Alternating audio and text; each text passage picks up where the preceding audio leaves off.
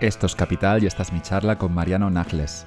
¿Quién mejor que un argentino para hablar de la inflación? Analizamos su origen y sus consecuencias y describimos las estrategias económicas para proteger tu dinero cuando suben todos los precios.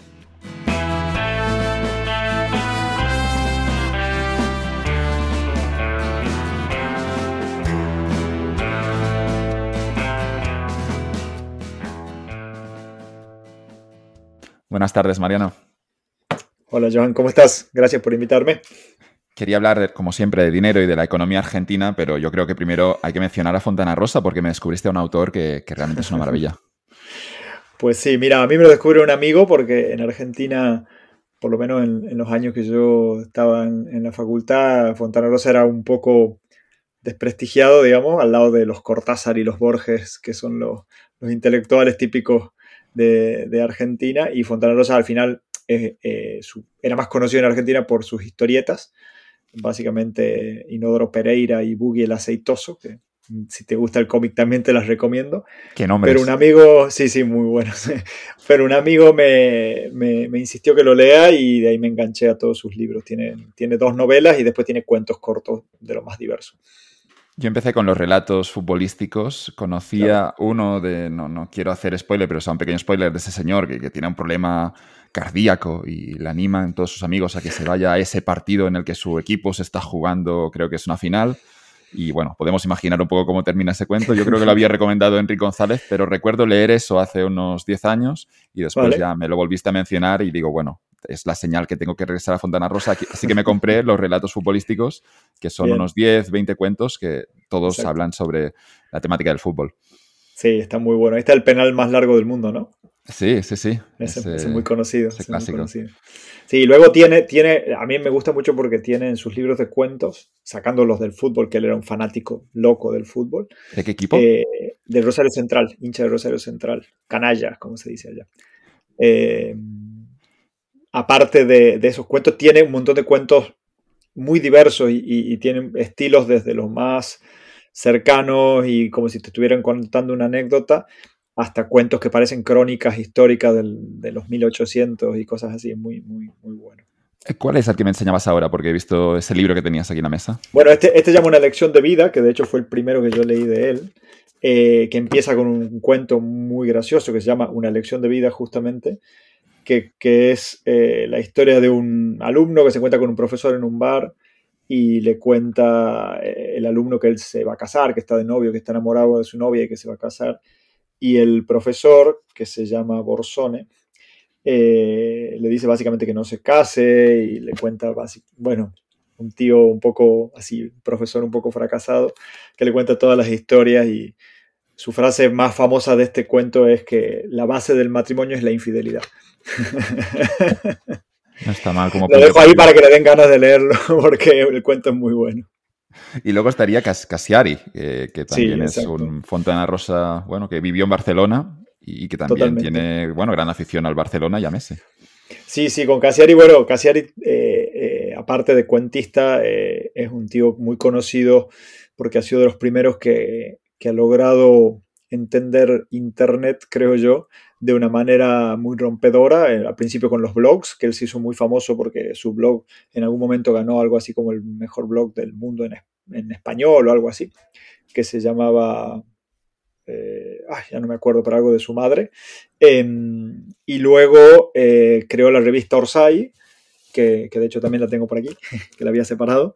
esta es la número uno, que, em, que era una revista literaria sin intermediarios, que, aquí yo creo que fue donde él eh, realmente encontró, como diríamos en Argentina, le encontró el agujero al mate eh, y realmente fue, fue un, rompedor en ese sentido porque hizo una revista con preventa en, en el cual él le prometió a todos sus lectores que iba a ser una revista de muy alta calidad consiguió por una parte que la gente le compre la revista antes de saber lo que tenía dentro, confiando plenamente en lo que él iba a meter dentro.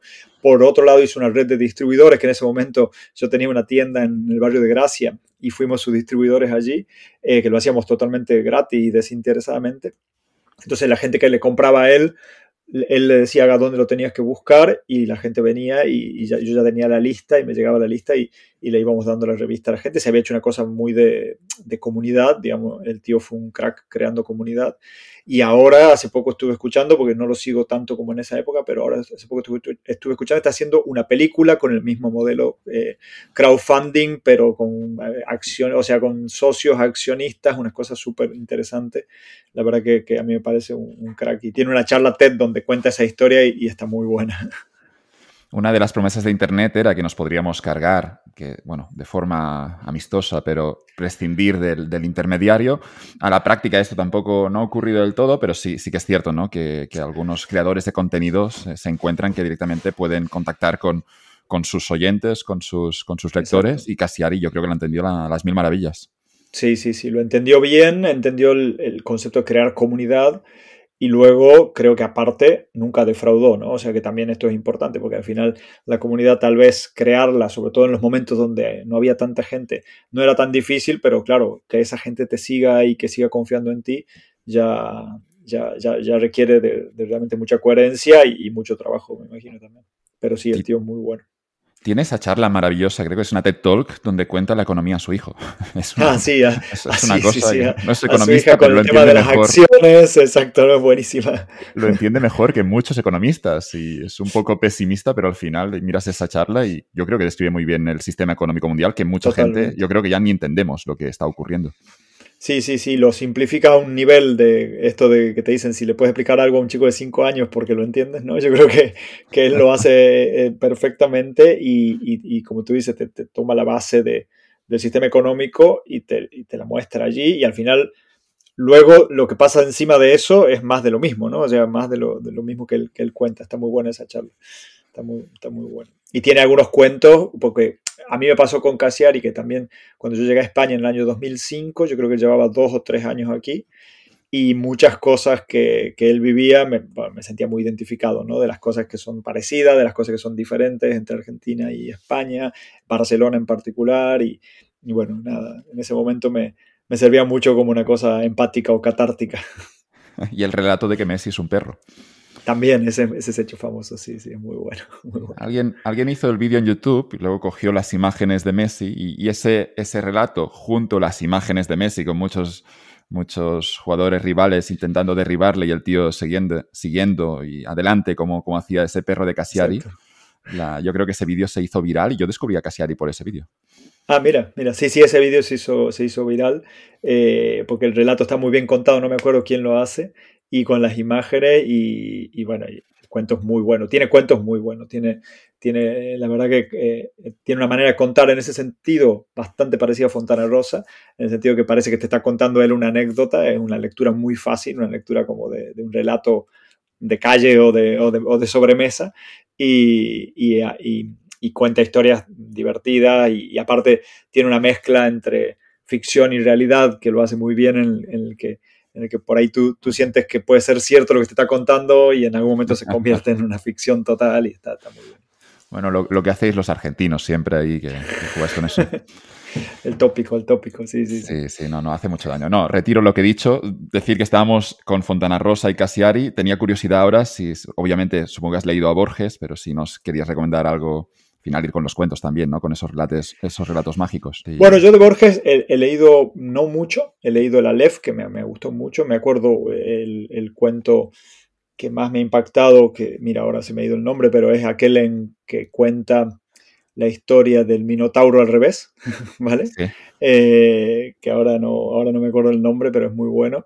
Eh, y, esa, y esa capacidad de, de dar, bueno, de, dar vuelta a las historias. Yo, yo, yo he sido más, de, yendo a los dos primeros, yo he sido más de Cortázar. Cortázar eh, a mí me, me, ha marcado mucho, ha sido como mi primera lectura de adolescente, un poco complicada de lectura de, literatura fantástica y, todo esto. Y, la verdad que si tengo que elegir los dos, pero, pero más que nada porque lo he leído más a Cortázar, de Cortázar sí que, sí que recomendaría mucho sus cuentos. Hay dos tomos de los cuentos completos que son maravillosos. El más conocido de sus libros es Rayuela, aunque creo que es más, más difícil tal vez de leer. En cambio, los cuentos sí que, sí que enganchan mucho. El relato del Minotauro se llama La Casa de Asterión. Lo, he buscado, no, me acordaba, pero me leí también 20, creo que unos 20 cuentos de Borges, junto a ellos el Alep. Y, también, yo no, sé, te impacta. Mira, hablando de Borges y Cassiari, hay un, poema de, Borges que se llama Los, los Justos, eh, y Cassiari lo reversiona unos años después, eh, con todo el tema, bueno, ¿te acuerdas? Estoy hablando año 2007-2008, cuando estaba todo el tema de las series que alguien las ripeaba en no sé dónde, otro las bajaba, las subía por emule, luego otro hacía los subtítulos, no sé qué, y, y Casiari a través de todo eso que sucedía em, y, que él participaba también, eh, reversiona el poema de, de Borges que se llama Los Justos, con la, con la versión de los justos que se encargan de, hacer que podamos ver en ese momento, no sé, seis metros bajo, eh, dos metros bajo tierra o esas series que, que, no salían en ningún lado, no había Netflix, ni HBO, ni los servicios de streaming y cuando salían las series había que, uno las tenía que ripear, otro tenía que subir y otro tenía que hacer los subtítulos, sincronizarlos y, está buena esa, esa, esa, reversión. No me acuerdo si lo llamaba igual, los justos o no, pero sí me acuerdo de ese, ese cuento, de ese, ese poema de Borges que, que luego Casiari le dio un, un toque. Magnífico. Bueno, vamos a hablar de economía porque justo yo quería invitarte a ti, insisto, porque, bueno, por muchos motivos, porque somos amigos, pero también porque, digamos que viviste, bueno, viviste, naciste en Argentina, eh, y viviste mucho tiempo allí, ahora estás en Barcelona. Pero justo como ahora se empezaba a hablar de la inflación, mi cabeza es, insisto, eh, los tópicos de nuevo, pero ¿quién conocerá mejor la inflación que un argentino? Y digo, bueno, voy a traer a Mariano al podcast porque nos, para que nos cuente un poco qué es esto de la inflación, que en Europa nunca lo hemos vivido, y, cómo gestionarlo. nunca, nunca, en, la, nunca en, la, en, la, Europa, en la Europa contemporánea, ¿no? Digamos, post, En la Europa moderna. sí. sí, exacto. ¿no? La, anterior, los, alemanes, algunos alemanes, no sé si quedan algunos, pero hay alemanes que seguro que saben mucho de inflación. Dicen que los alemanes son muy reticentes a, que se hable incluso de inflación porque de algún modo lo recuerdan, quizá no ellos, pero quizá tienen el recuerdo de los abuelos o de los tatarabuelos que les cuentan eso de la hiperinflación antes de la Segunda Guerra Mundial. Exacto. Eh, mira, bueno, yo tengo que hacer un disclaimer, que es que la última inflación de Argentina, yo no la viví porque yo me fui de Argentina en el 2005, ya hace 17 años, y la última etapa, que es la que estamos viviendo ahora, que es inflacionaria también, recién empezaba cuando yo me vine a vivir a España, pero sí que me acuerdo de la hiperinflación, que, yo tenía 12 o 13 años y, sí que me acuerdo. Repasando esto, solo para tener eh, algunos datos, me puse a mirar eh, cuántos ceros le pusieron a la moneda desde que yo nací hasta ahora. y bueno, primero que pasaron, eh, me estuve mirando, me pasaron cuatro monedas, o sea, cuando yo nací había una moneda que se llamaba peso ley, luego se llamó peso argentino, al poquito tiempo, creo que en el 80 o algo así, luego eh, vino una moneda que se llamaba el austral, y luego el peso actual, que es el peso argentino. Entonces, desde el peso ley hasta el peso actual, se le agregaron 11 ceros a la moneda. no sé qué número es. Creo que sería algo así como 100 mil millones de pesos de, aquel, de aquella época cuando yo había nacido. Eh, son ahora un peso argentino. Pero no solo eso, sino que un peso argentino ahora eh, son 0,0083 euros. O sea, no llega a ser ni un céntimo de euro, un peso argentino. Cuesta imaginar, y claro, si alguien, si alguien se hubiera guardado el dinero debajo del colchón y hubiera guardado una cantidad muy importante, un millón de pesos de esa época, nos encontraríamos que ahora podría comprar quizá, eh, no sé, el periódico del día, seguramente. Bueno, ni, siquiera, ¿eh? O sea, tú piensas que. No, no, no, o sea, imposible. O sea, tú piensas que cuando los pesos, los pesos ley, los que yo, yo me acuerdo más o menos, había billetes de un millón de pesos. de verdad, había un billete con la cara de San Martín, prócer eh, argentino, que, era un millón de pesos. O sea, el billete era de un millón de pesos. Era, era el de mayor eh, denominación, por supuesto, pero ya el billete era, era, de un millón de pesos. Y de hecho, el, peso argentino este, que, que, ahora vale, o sea, que ahora si fuese de, ese peso cuando yo nací en el 77, tuviera 11 ceros más, ese peso ahora no vale nada. O sea, ahora con eso no te puedes comprar absolutamente nada. O sea, ahora el, digamos, el billete de mayor denominación en Argentina es de, es de mil pesos, si no me equivoco. Eh, y mil pesos son unos cuatro euros. Bueno, depende del cambio, que eso es otro tema que nos meteremos, porque en Argentina hay al menos dos tipos de cambio, aunque hay muchos más. Lo guardamos para... Hay, muchos frentes abiertos. Tenéis una economía muy compleja. Es, realmente complejo la economía argentina. Y lo que es sorprendente es que, es que parece que, bueno, que, la entendéis a la perfección. Yo vino un buen amigo a Barcelona y nos describía de alguna manera esa complejidad de la economía argentina, los dos tipos de dólares, los pesos, en, también en la inflación, pero después ocurre eso mágico en la economía, que es que ya no mi amigo que había estudiado economía, sino una persona mayor de 70 años, seguramente sabe cómo, cómo protegerse frente a la inflación y sabe cómo, cómo gestionarla cada día, porque hay ese conocimiento no sé, de la calle. Sí, sí, al, final, al, final, al final yo creo que, que, una economía tan inflacionaria como, como es normalmente la economía argentina, eh, viendo los históricos que también estaba mirando, son, son impresionantes, o sea, son valores de, locura con picos de 3.000% en el año 1989, que es la que yo me acuerdo que es la hiper. Em, lo, lo, que te pasa es que, digamos, tus conocimientos económicos pasan a ser vitales para, para, para sobrevivir, ¿no? O sea, em, una economía estable en ese sentido eh, hace que, la, que el dinero en sí, por supuesto que te preocupa porque quieres saber si te alcanza para lo que quieres hacer o no, pero no tienes conocimientos financieros, como pueden ser, por ejemplo, la inflación o, las tasas de interés o todo este tipo de cosas, la mayoría de la gente no necesita saberlas para, para manejarse en su día a día. En cambio, allí están en la orden del día y son años y años y años que eso, que eso se entiende. O sea, yo por ejemplo, si yo cojo a alguien aquí en la calle y le pregunto a cuánto está el euro respecto al dólar, la mayoría de la gente no tiene la, más mínima idea, digamos. Eh, en cambio, allí el, precio del dólar en cada uno de sus, de sus cambios es una cosa que la gente se levanta a la mañana y es lo primero que ve. ¿Cómo recuerdas esa hiperinflación del año 89? Bueno, yo, yo he tenido la suerte de, nacer en una casa de clase media, eh, te diría que con, cuando yo he nacido cuando yo tenía esos 10, 11, 12 años era una clase media que todavía existía. Eh, ahora mis padres que eh, han, seguido teniendo, son profesionales independientes, eh, han seguido teniendo un buen pasar económico, te diría que están mucho más en la clase media alta porque, porque la economía se ha ido generando mucha desigualdad y la gente que estaba en clase media, media alta se ha ido haciendo más rica y la gente pobre más pobre, un proceso muy, muy muy conocido, sobre todo en Latinoamérica. Em, en esa época lo que, lo que pasaba en mi casa era que se empezaban a, primero empezábamos a, dejar de consumir algunas cosas. Me acuerdo, por ejemplo, del café, me acuerdo de los cereales en caja, que era, pasaban a ser lujo, ¿no? Eh, eh, y cosas que decía, bueno, Coca-Cola, por ejemplo, imposible, ¿no? Estas cosas que empezaban a, dejar de, estar en, en, las alacenas o en la nevera.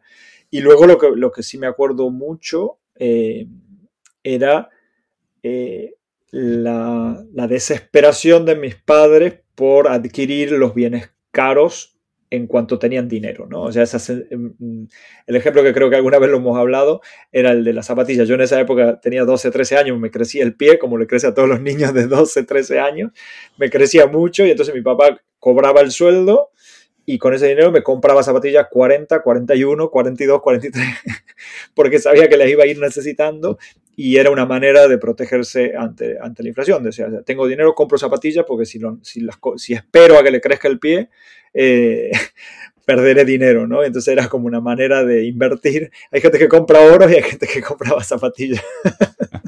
Era mejor comprar un bien material y gastarte todo el salario que no dejarlo en el banco, aunque el banco te pagara un tipo de interés. No, no, no, o sea, sin dudas, digamos. O sea, tú imagínate que yo me, yo me acuerdo que ese, ese año veraneamos y yo con 12 años me sabía el precio del dólar y me lo acuerdo, imagínate. Eh, en esa época, o sea, nos fuimos de, de, veraneo con el dólar a 27 australes y volvimos con el dólar a 380 en 15 días porque las vacaciones ya son 15 días. Eh, eso significaba, claro, un, por ciento, ¿no? Y, claro, el, dólar allá es el indicativo, o sea, eh, eh, siempre va la economía detrás del dólar, ¿no? Entonces, claro, la inflación era así, era, las cosas valían.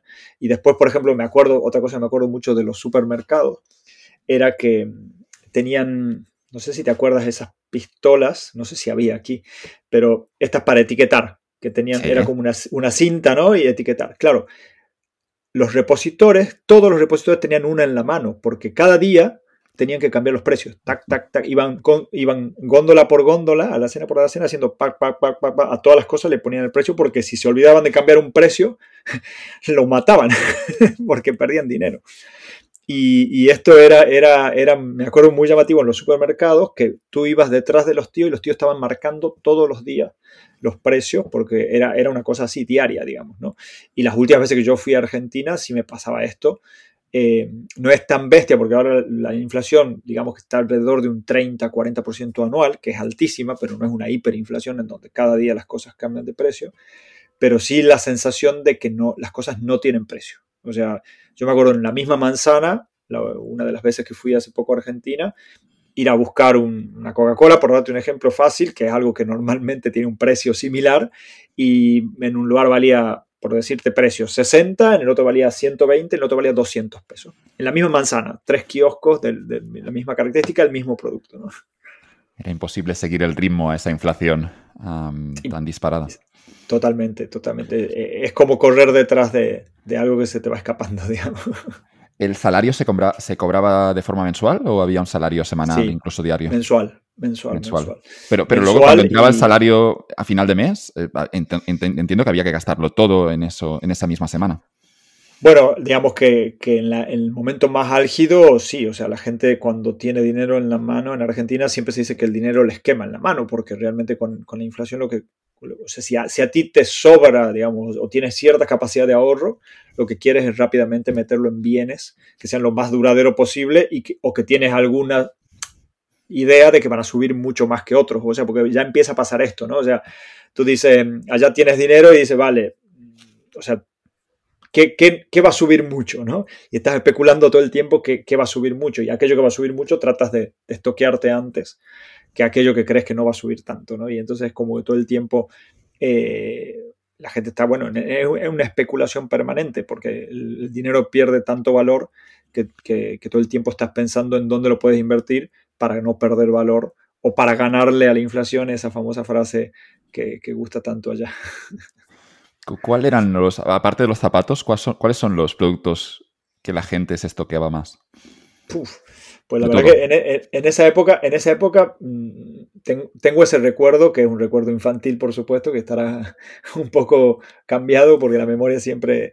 Pero, por ejemplo, ahora yo sé que la mayoría de la gente trata o de comprar cosas, digamos, como coches, eh, electrodomésticos, eh, por supuesto, si alguien digamos, tiene más dinero, meterse en, inmobiliario.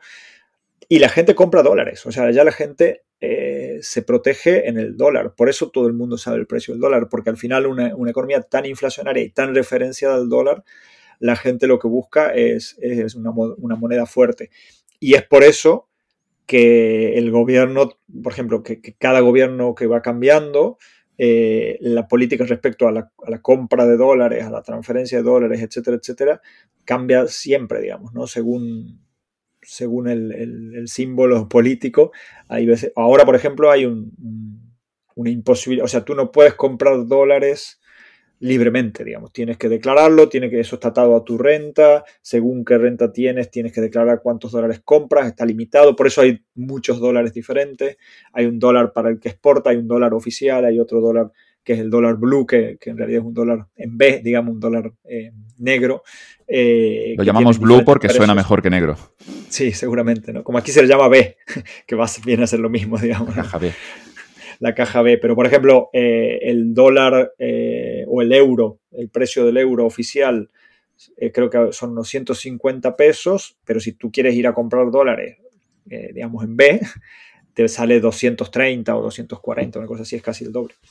Tú como ciudadano argentino tienes derecho a comprar dólares oficiales, estamos hablando de hoy, y, pero hay un límite a final de mes, claro. Sí, sí, yo, yo no estoy tan al día, pero sí hay un límite y normalmente ese límite la gente lo, alcanza muy rápidamente. Y luego también sé que está atado a según tu renta, según los impuestos que tú has pagado de, la renta del IRP, lo que sería el IRPF de aquí, puedes comprar una cantidad porque se calcula que tienes una capacidad de ahorro X y si no, no, pero es muy, muy baja. La mayoría de la gente que quiere ahorrar en dólares se tiene que ir al mercado negro.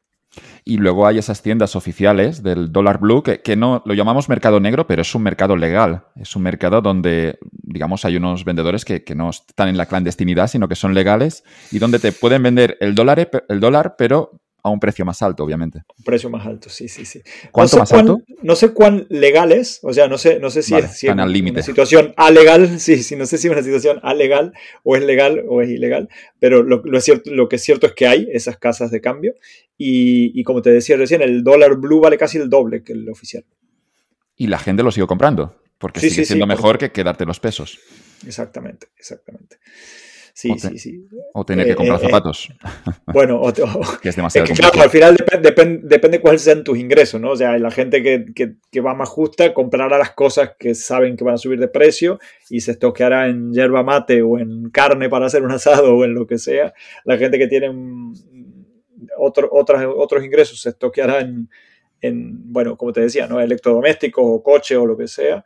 Y otra gente invertirá en inmobiliario y otra gente comprará dólares, pero al final... eh, lo, lo peor que puedes hacer es quedarte con los pesos guardados bajo el colchón ¿no? o en la cuenta del banco.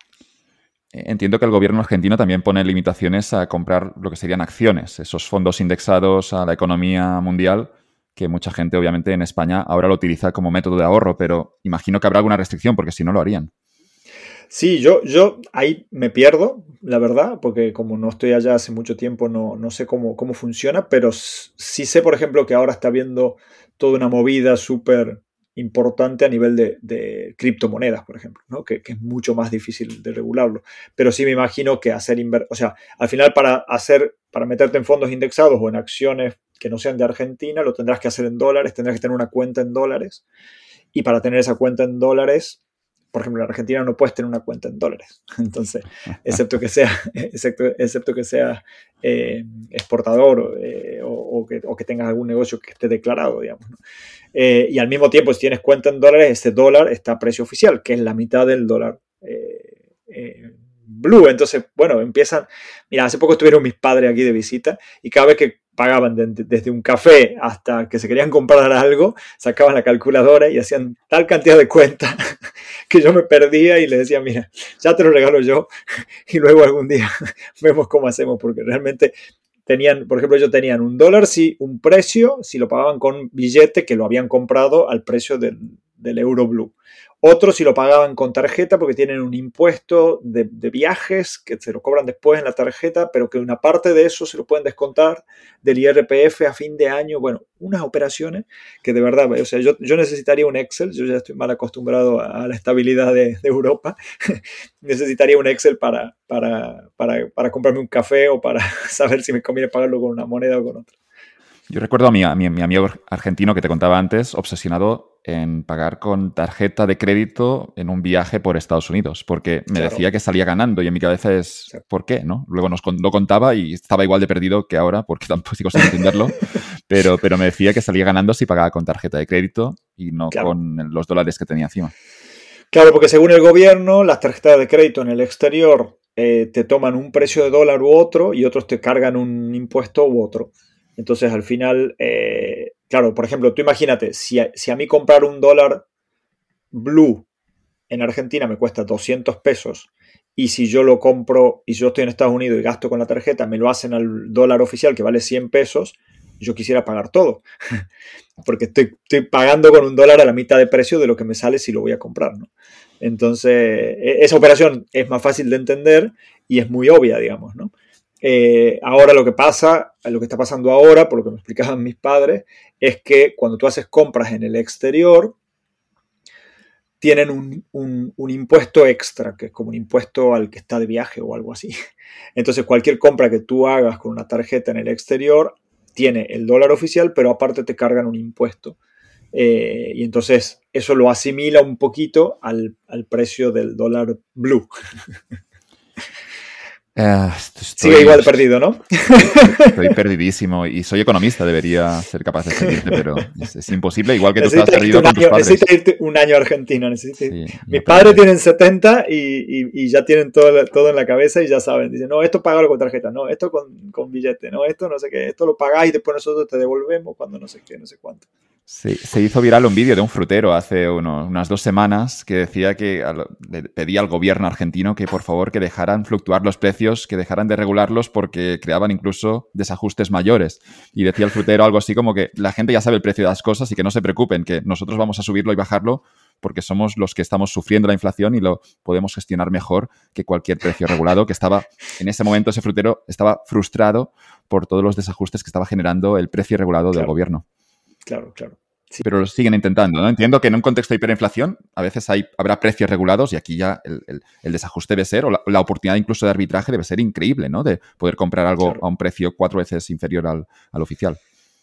Sí, bueno, eh, en, hiperinflación la sensación de, de, que no hay precio de las cosas es tremenda y realmente es una sensación que no me ha tocado estar yo como, como jefe de familia, digamos, o como, empresario, no me ha tocado estar en esa situación. Tengo muchos amigos empresarios allá y es lo que yo siempre digo, o sea, allá la gente, allá todos los negocios son negocios financieros. O sea, tú tienes un negocio de muy simple de retail, de comprar y vender algo y la ganancia la vas a hacer más siendo inteligente en la compra y en el plazo de pago, ¿no?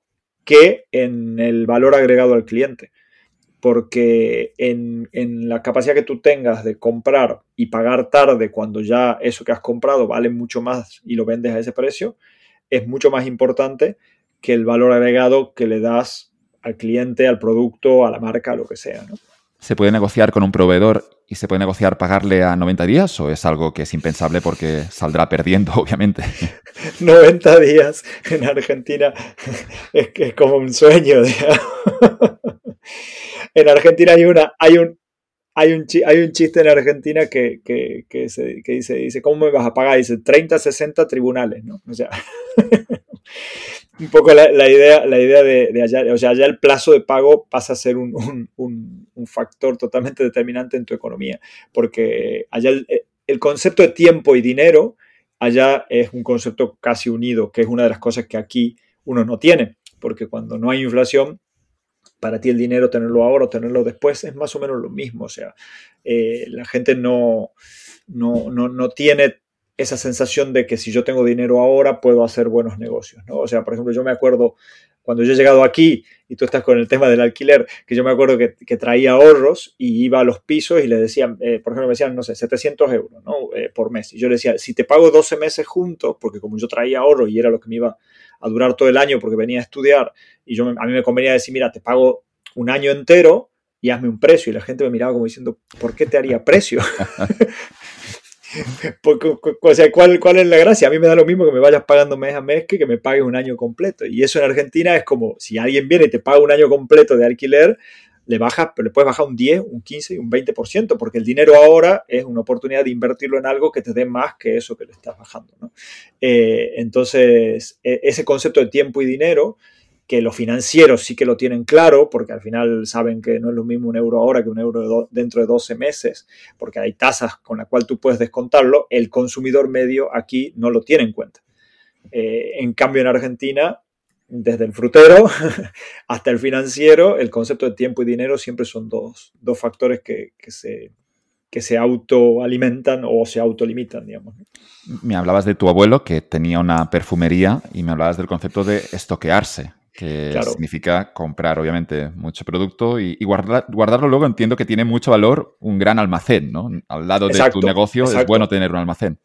Claro, claro, el valor de, poder almacenar productos. O sea, eh, mi abuelo aparte era, especialmente eh, bueno negociando con proveedores, plazo de pago y cantidad. Entonces él fijaba precio, compraba cantidad, pagaba plazo, entonces de alguna manera ganaba por todos lados, ¿no? Y, si a eso le sumas un poco de, llámalo, olfato, instinto o conocimiento de los negocios para entender los ciclos, porque al final eh, los, ciclos inflacionarios tienen digamos, no son predecibles, pero, pero hay ciclos, ciclos inflacionarios. Si, si, eres capaz de comprar justo antes de que suba una cantidad, tienes un almacén que lo tienes lleno y bueno, puedes realmente hacer el agosto, como se dice aquí, con una buena compra. O sea, eh, con productos caros. Me acuerdo, yo me acuerdo mucho de mi abuelo el tema de las tinturas para el, para el cabello. ¿no? Eh, compras un buen cargamento de eso, lo tienes allí, lo pagas a 30 días, entre que tú lo has comprado y lo has pagado ya ha subido y tú tienes para 6 meses o 3 meses de venta de eso, y claro, igual lo has comprado a la tintura a 3 euros y en 3 meses lo estás vendiendo a 25 te reías de pagar a 90 días y ya queda claro que eso no ocurre, pero sí que se podía negociar un poquito de pagar a dos semanas, a tres semanas, porque también había una ganancia allí. Sí, sí, y luego vienen las, los, conocimientos del, del, lo que se llama aquí un poco despectivamente el gitaneo, ¿no? Que se llama, que es esto de decir, bueno, por ejemplo, yo, a, mí me, me, me, acuerdo de estas cosas de no estoy, ¿no? Que te viene a buscar el proveedor y dile que no estoy, que me busque la semana que viene, y esto pasaba, o, hacer mal un talón, que son cosas que están a la orden del día, que aquí también se las han conocido y se las hacen mucho, pero hacer mal un talón y que cuando lo, van a, lo vayan a, cobrar estaba mal la fecha o algo, y entonces ganas esos 15 días y entonces vuelve el tío con el talón y tú ya has ganado 15 días. Y esto era, era de la orden del día. Fascinante. Luego había, en medio de todo esto, había los bancos jugaban un papel. me contabas eso, esa historia de, tu dinero ahorrado que, podía, pudiste comprar, comprarte esa videoconsola que, querías cuando eras pequeño. Era, era, un ordenador de, los años, de los años 80, la, TK90, que eran junto con la Spectrum. Eran, para que te dé una idea de hace cuánto tiempo, la memoria eran 48K. Vale.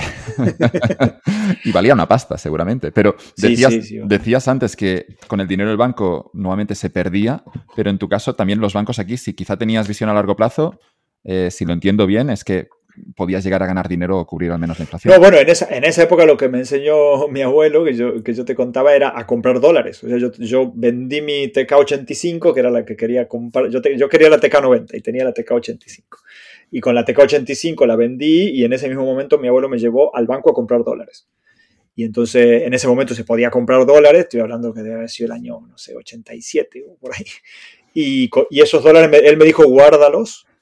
Eh, y seis meses después, con, con, los mismos dólares, me compré la TK90, que ya el dólar había subido y me la pude comprar. O sea, eh, en, un solo, en un solo acto aprendí a especular financieramente. y a entender el concepto del amor. Y yo y te digo, debo haber tenido esa edad, 10 años, 9 igual. Todos los niños con 10 años en Argentina aprenden eh, la importancia de, ahorrar con dólares, sobre todo. con dólares, con dólares. No sé si todo, pero te aseguro que mucho. Y la verdad que, que, que es una cosa que, que está, en como te decía, en el día a día. O sea, yo, lo, yo mantengo grupos de WhatsApp de, de amigos y el tema del dólar es como cada, cada día la gente habla de eso porque aparte el dólar, claro, es lo que tira luego de muchas veces de la inflación y luego que cada vez, más cosas están atadas al dólar, porque hay un montón de, insumos que están en dólares, entonces si sube el dólar, sube el precio de esto, de lo otro, de aquello, de. Entonces realmente el, conocer el, dólar o el tratar de entender los precios del dólar es, algo del día a día de la economía argentina. Estamos haciendo una introducción a la inflación para todos esos ciudadanos en España o en Europa que nos escuchan, que estamos un poco perdidos y no sabemos cómo protegernos, cómo ganar a la inflación. Me encanta ese concepto, ganar a la inflación. Ganar, ganarle a la inflación. Es algo que no, que no teníamos incorporado y ahora poco a poco digamos, eh, cada vez se habla más de ese, de ese, concepto, porque también se dice que es un concepto psicológico, ¿no? A medida que la gente empieza a entender que habrá inflación, lo anticipan y también suben los precios en los restaurantes, en todos sitios. Sí, al final es gestión de expectativas, la, inflación, claro. La inflación es, son expectativas, o sea, yo creo que eso em, es lo, lo, difícil, digamos, de, de, entender, digamos, como fenómeno y, y para los economistas, sobre todo los, bueno, todos los economistas, es difícil de, prever, digamos, porque todo el mundo quiere explicarlo y quiere tratar de, predecirlo y de preverlo, pero, pero es muy difícil porque es gestión de, gestión de expectativas, ¿no? Y, realmente eh, cuando has vivido mucho tiempo sin inflación, como es el caso de, muchísima gente que aquí en España eh, hoy está, digamos, en, su vida normal o en su vida adulta y tiene que, que gestionar dinero, eh, bueno, son conceptos nuevos que se vienen y me imagino que va a ser difícil. Eh, ya está habiendo una inflación interesante, o sea, el IPC ya sabemos que, estuvo bastante alto, pero hay sectores donde, en donde los aumentos han sido mayores todavía, mucho mayores que el, IPC, y van a empezar a impactar en el, en, el poder adquisitivo de la gente. Bueno, hoy mismo ya, ya el gobierno eh, dijo lo de los 1.000 euros del salario mínimo eh, y al final hubo tres subidas en el último tiempo y eso va, eso va a empezar a impactar en todo. Decía una de las ministras de España que, era importante que esto, que, los salarios que, más allá del salario mínimo, que sí que han mostrado interés en subirlo, que como que, los salarios no reflejaran esa inflación porque entendían que, de nuevo, como, como proceso psicológico, si los salarios también subían un 6, un 7%, nos encontraríamos que después todos los precios volverían a subir y eso es esa rueda que no sabes ya cómo, cómo frenar. Exactamente, exactamente, porque porque luego viene lo que hablábamos, ¿no? La gestión de expectativas. Entonces la gente dice, si va a subir el salario un 6, entonces yo ya subo los precios un 10, porque esto me va a impactar tanto, y al final ahí es donde empieza, empieza la rueda, ¿no? Pero al mismo tiempo, yo ya como, como empresario, también te digo que si suben todos los precios, suben los precios de la electricidad o de la energía, suben los precios de la materia prima, suben los precios de la construcción, suben los salarios, bueno, o sea, o me quedo sin margen y no hago negocio, o tengo que subir los precios. Al final es también esa, esa lógica. Eh, es difícil de, o sea, está muy bien que lo diga el gobierno, pero yo no creo que ningún empresario esté pensando que no va a subir los precios cuando le suben todos sus costes. O sea, que te quedas sin negocio.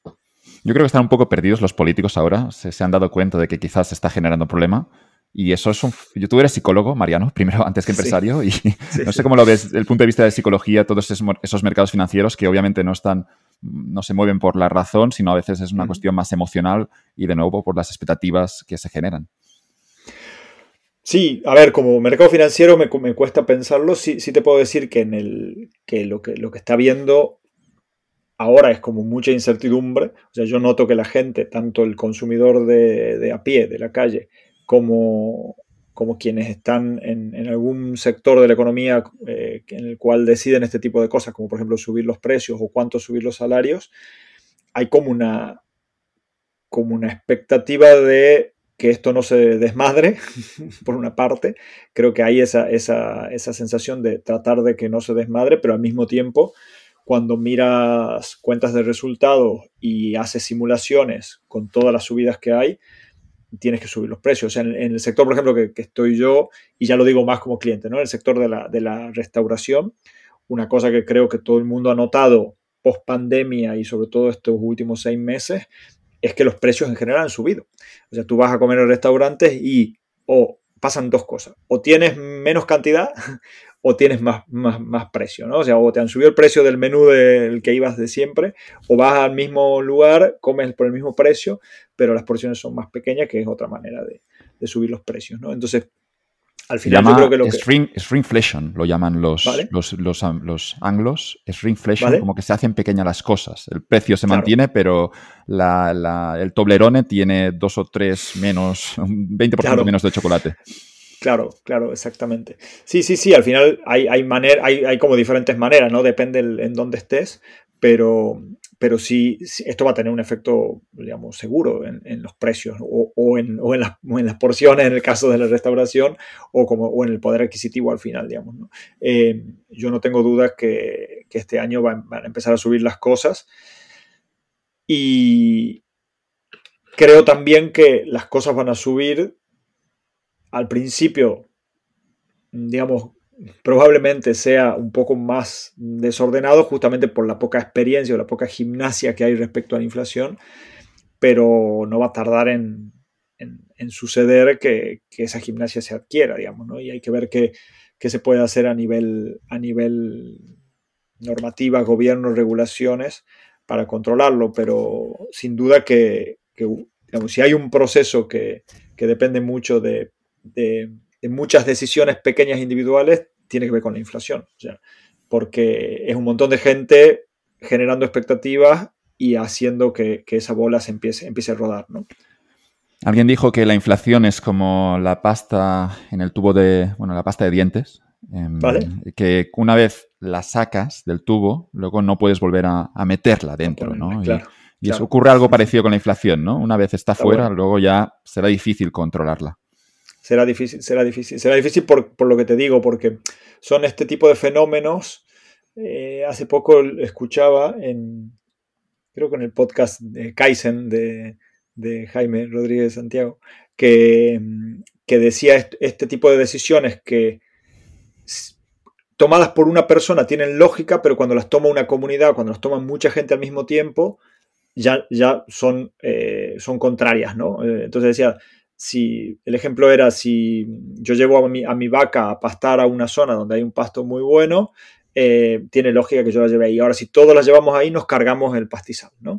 y yo creo que con la inflación pasa algo parecido, que es que cuando tú, si tú hablas conmigo y yo te explico por qué yo subo los precios en mi empresa, tú me vas a decir, hombre, tienes razón, lo tienes que hacer.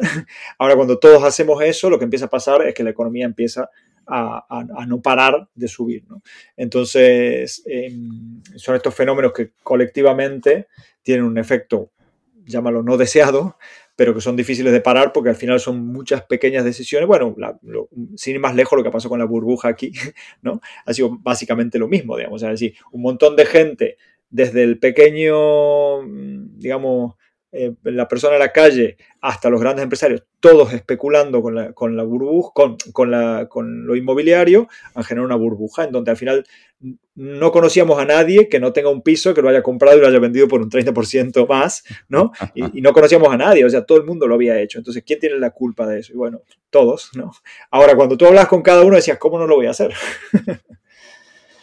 con eso de la vaca que decías, se llama la tragedia de los comunes en, economía. Eso, la de los comunes. Y es, fascinante las soluciones que hay. Hay la solución de privatizar esa tierra, en el sentido de que ya será mi tierra y haré un uso responsable. Luego había la solución de una solución pública, de regulación, de control público y fijar cuotas en la pesca, por ejemplo. y luego había una solución colectiva, esto una economista, bueno, una socióloga que ganó el premio Nobel de, Nobel de Economía, que era Ostrom, eh, encontré una solución colectiva que es que cuando la comunidad es pequeñita, la gente puede coordinarse para hacer un uso responsable de ese bien público. y lo encontró, creo que era su ejemplo famoso, era en Mongolia, campos de pasturas que no eran de nadie, pero había una comunidad que de algún modo vigilaba que se hiciera un uso responsable. Nada, esas tres soluciones que con la inflación, insisto, que creo que no nos vale ninguna. No nos vale ninguna. De hecho, por lo menos la regulación de precios sería una, locura. O sea, no funciona. Muy difícil de, muy difícil de, controlar, aunque, aunque traten, ¿no? En algunos sectores van tratando, eh, pero es muy difícil. Genera otras cosas, ¿no? Genera efectos eh, secundarios no deseados. Eh, y lo de la comunidad pequeña me, me, suena bien para comunidades pequeñas, claro. Claro. Claro, nos vigilamos entre todos de no subir los precios, pero insisto, es que tampoco no somos los culpables los ciudadanos. Aquí alguien ha empezado esto. Yo creo que los culpables son claramente los políticos, que luego, en ruedas de prensa, y eso ya ocurre en Estados Unidos, donde también están sufriendo la inflación, ya de algún modo están diciendo que el precio de la carne sube por la avaricia de los empresarios. Así que te aviso, Mariano, que vigila que, bueno, que van a, por vosotros y os, de algún modo os dirán que el precio no tenéis que subirlo. No lo tenemos que subir, sí, sí, seguramente, seguramente. Esto, esto, esto, esto siempre es fácil una vez que has emitido no sé cuántos miles de miles de miles de euros y de dólares. Ese es el origen. Pero es fácil decirlo. Pero bueno, que siempre se buscará a un enemigo, ¿no? Incluso en la Alemania, la Alemania de los años 30, pues algunos culparon a los judíos y, ocurrió lo que ocurrió luego. Hombre, en el discurso lo más fácil es encontrar a un solo enemigo muy identificable y ya está, esto sabemos cómo funciona, ¿no? El discurso tiene, tenemos muchos ejemplos para entender cómo funciona. y es fácil decir, una explicación simple para la gente y un enemigo común que aparte tenga cara de malo, le pondrán, el, pondrán la foto del empresario con cara de más malo y ya está, ya, ya, ya será fácil de primero de psicología de grupos en la carrera, imagino. Exactamente. Sorprendía en cualquier caso, el, gobierno Biden era, era su portavoz y decía que, bueno, que los empresarios debían, tenían que ser responsables y, no subir más el precio de la carne. Y, de algún modo venía a decir que había un oligopolio, allí donde el mercado hace 10 años funcionaba perfectamente en competencia, decía que ahora esos empresarios se habían acordado precios para ganar más dinero, pero eran simplemente empresarios, creo yo, honestos, intentando simplemente sacar el mismo beneficio siempre.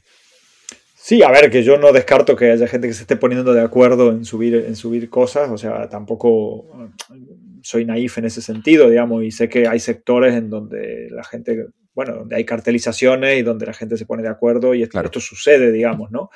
Eh, ahora, si el negocio funciona, eso no es necesario, claro. O sea, claro, es que también es eso, digamos, ¿no? O sea, cuando los negocios funcionan, no es necesario. Ahora, cuando los negocios empiezan a, tener alguna pata en la cual, por la razón que sea, em, em, esa pata empieza a cojear, eh, sí, se puede entender que haya gente que diga, oye, ¿qué hacemos con esto? ¿no? Y al final, eh, puede ser, puede ser de una manera más eh, maquiavélica, si quieres verlo, o puede ser de una manera más en el sentido de lo que hablábamos recién de la tragedia de los comunes. O sea, es un, ambiente pequeño poniéndose de acuerdo de una manera de que las cosas salgan bien.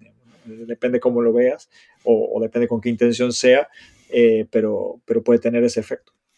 La inflación que vivimos hoy en Europa en parte está explicada también por el aumento del precio de la energía, el petróleo, el gas, eh, una mala política energética, pero lo decías antes, si hay una razón de que exista inflación en muchos, en muchos activos es principalmente también porque los gobiernos han imprimido mucho dinero y pensaban que no tendría consecuencias, pero eso de algún modo ahora lo estamos viviendo. Hubo primero una inflación, para poner a todo el mundo en contexto, que ocurrió quizá en el mercado del inmobiliario, es decir, a veces hay algunos, algunos sectores que quizá eh, recogen toda esa inflación, esos, ese dinero que se está imprimiendo. También subieron muchísimo las, las acciones de la mayoría de, índices, excepto del IBEX, que normalmente el IBEX siempre palma.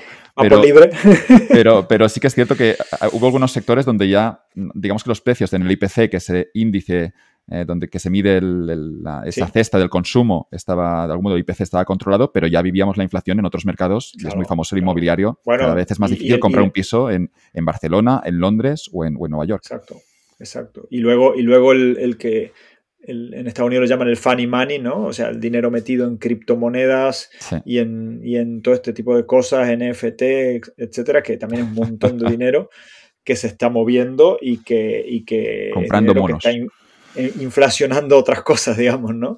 Al final, al final es eso, digamos, y es dinero que es muy especulativo, eh, pero, pero bueno, o sea, yo tengo la, casualidad que mi hermano vive en, Estados Unidos y me cuenta de, amigos que, bueno, que claro, todo este tiempo en la pandemia han recibido, bueno, han sido cobrando su sueldo, han gastado muchísimo menos, han recibido dinero porque las ayudas en Estados Unidos muchas han sido a todo el mundo. Eh, y bueno, no saben en, dónde meterlo. Y al final es ese funny money que está dando vuelta por ahí, que está inflacionando ya no solo los bienes de consumo, sino también los especulativos. Decías antes que algunos de tus amigos en Argentina estaban en todo el mundo cripto. ¿Crees que el Bitcoin podría de algún modo dar estabilidad, bueno, introducir disciplina a esos gobiernos que imprimen demasiado? te lo dejo a ti, no me animo, no me animo.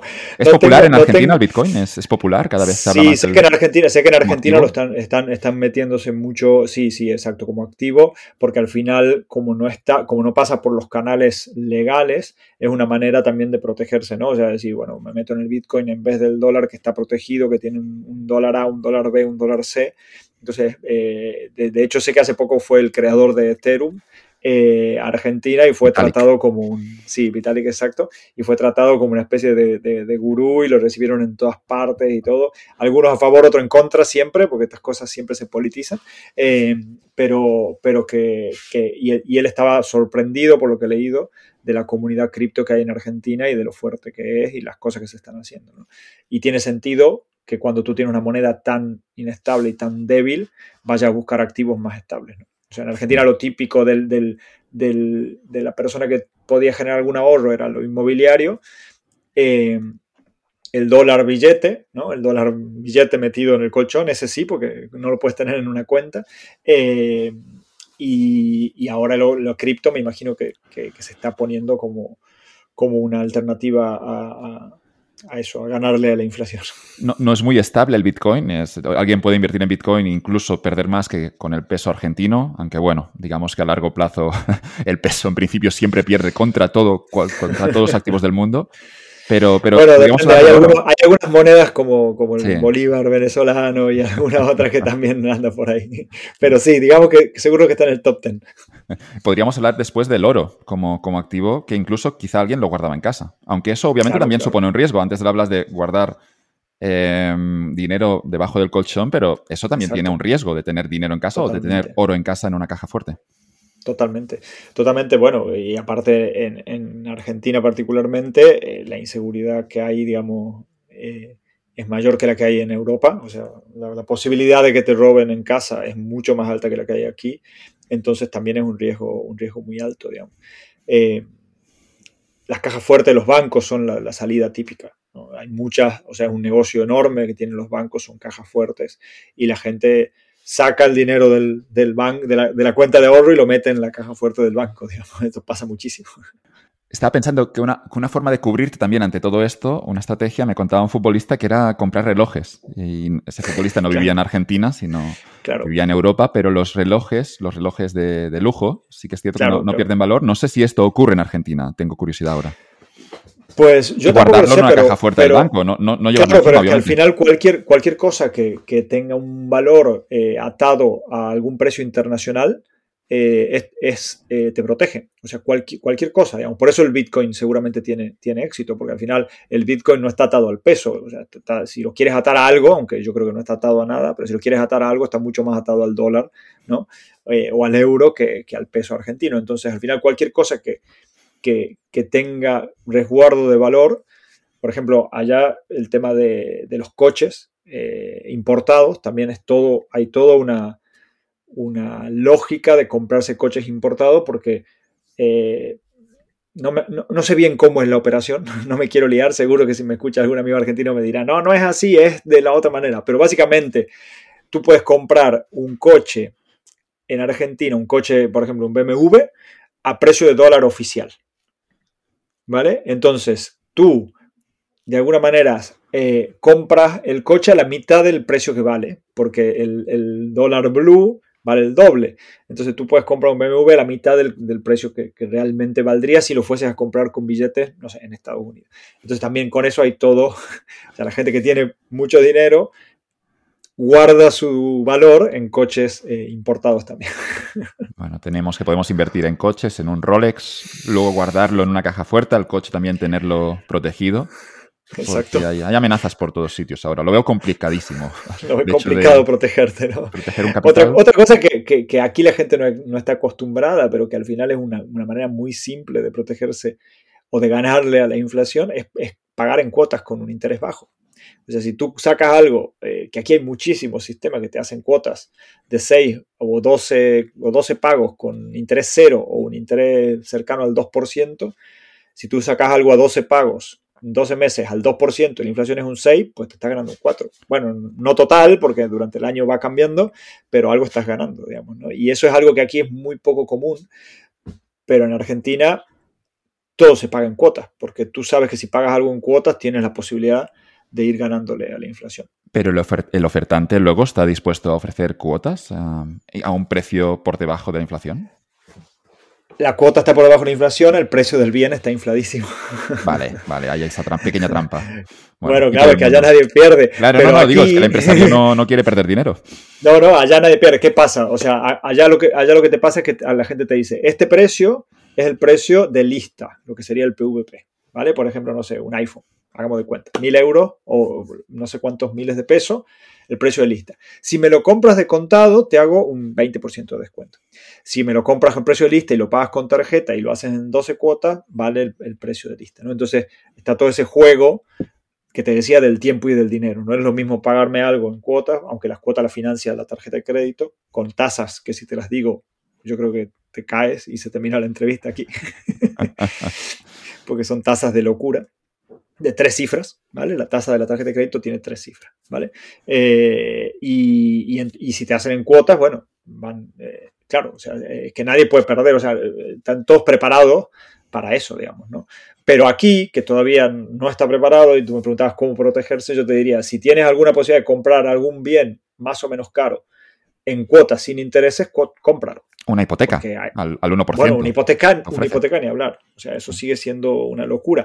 Pero hoy, por ejemplo, si tú compras algo en Amazon y, no sé, una tele, que dices, venga, me voy a gastar 600 euros en una tele y normalmente Amazon te da planes de pago al 0 o al 1% y tú piensas que estás, estás de alguna manera sacando 600 euros eh, al 1 y devolviéndolo en 12 cuotas eh, con una inflación que, que, tienen, que va, va, a ser el 5, el 6 o lo que sea el año que viene. Pero si anticipamos una inflación que va a persistir, que va, va a estar aquí en el tiempo, um, lo, lo, que vemos es que si puedes negociar una hipoteca a tipo fijo al 1 o al 2%, eso es un muy buen negocio.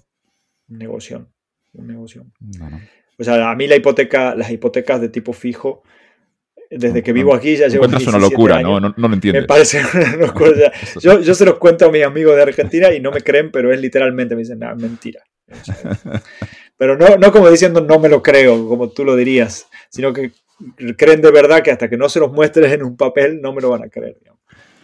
Bueno, animamos a todo el mundo que crea que la inflación dure 20 años a comprar un activo inmobiliario y obviamente financiarlo con un banco que quizá no está incorporando, no está, no está calculando, estimando bien la inflación futura, porque los bancos siguen ofreciendo esas hipotecas al 1%, al 2%.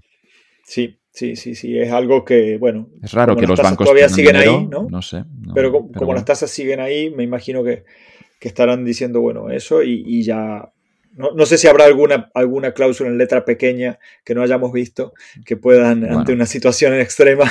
Podría ser. No, no, no sería la primera vez que los bancos cambian las reglas del juego en medio de la partida. Eso, a eso iba, a eso iba. O sea, si, yo me imagino que si el, si el IPC empieza a ser un 5 o un 6% todos los años de una manera sostenida, algún, algún martillo de emergencia tendrán por ahí escondido.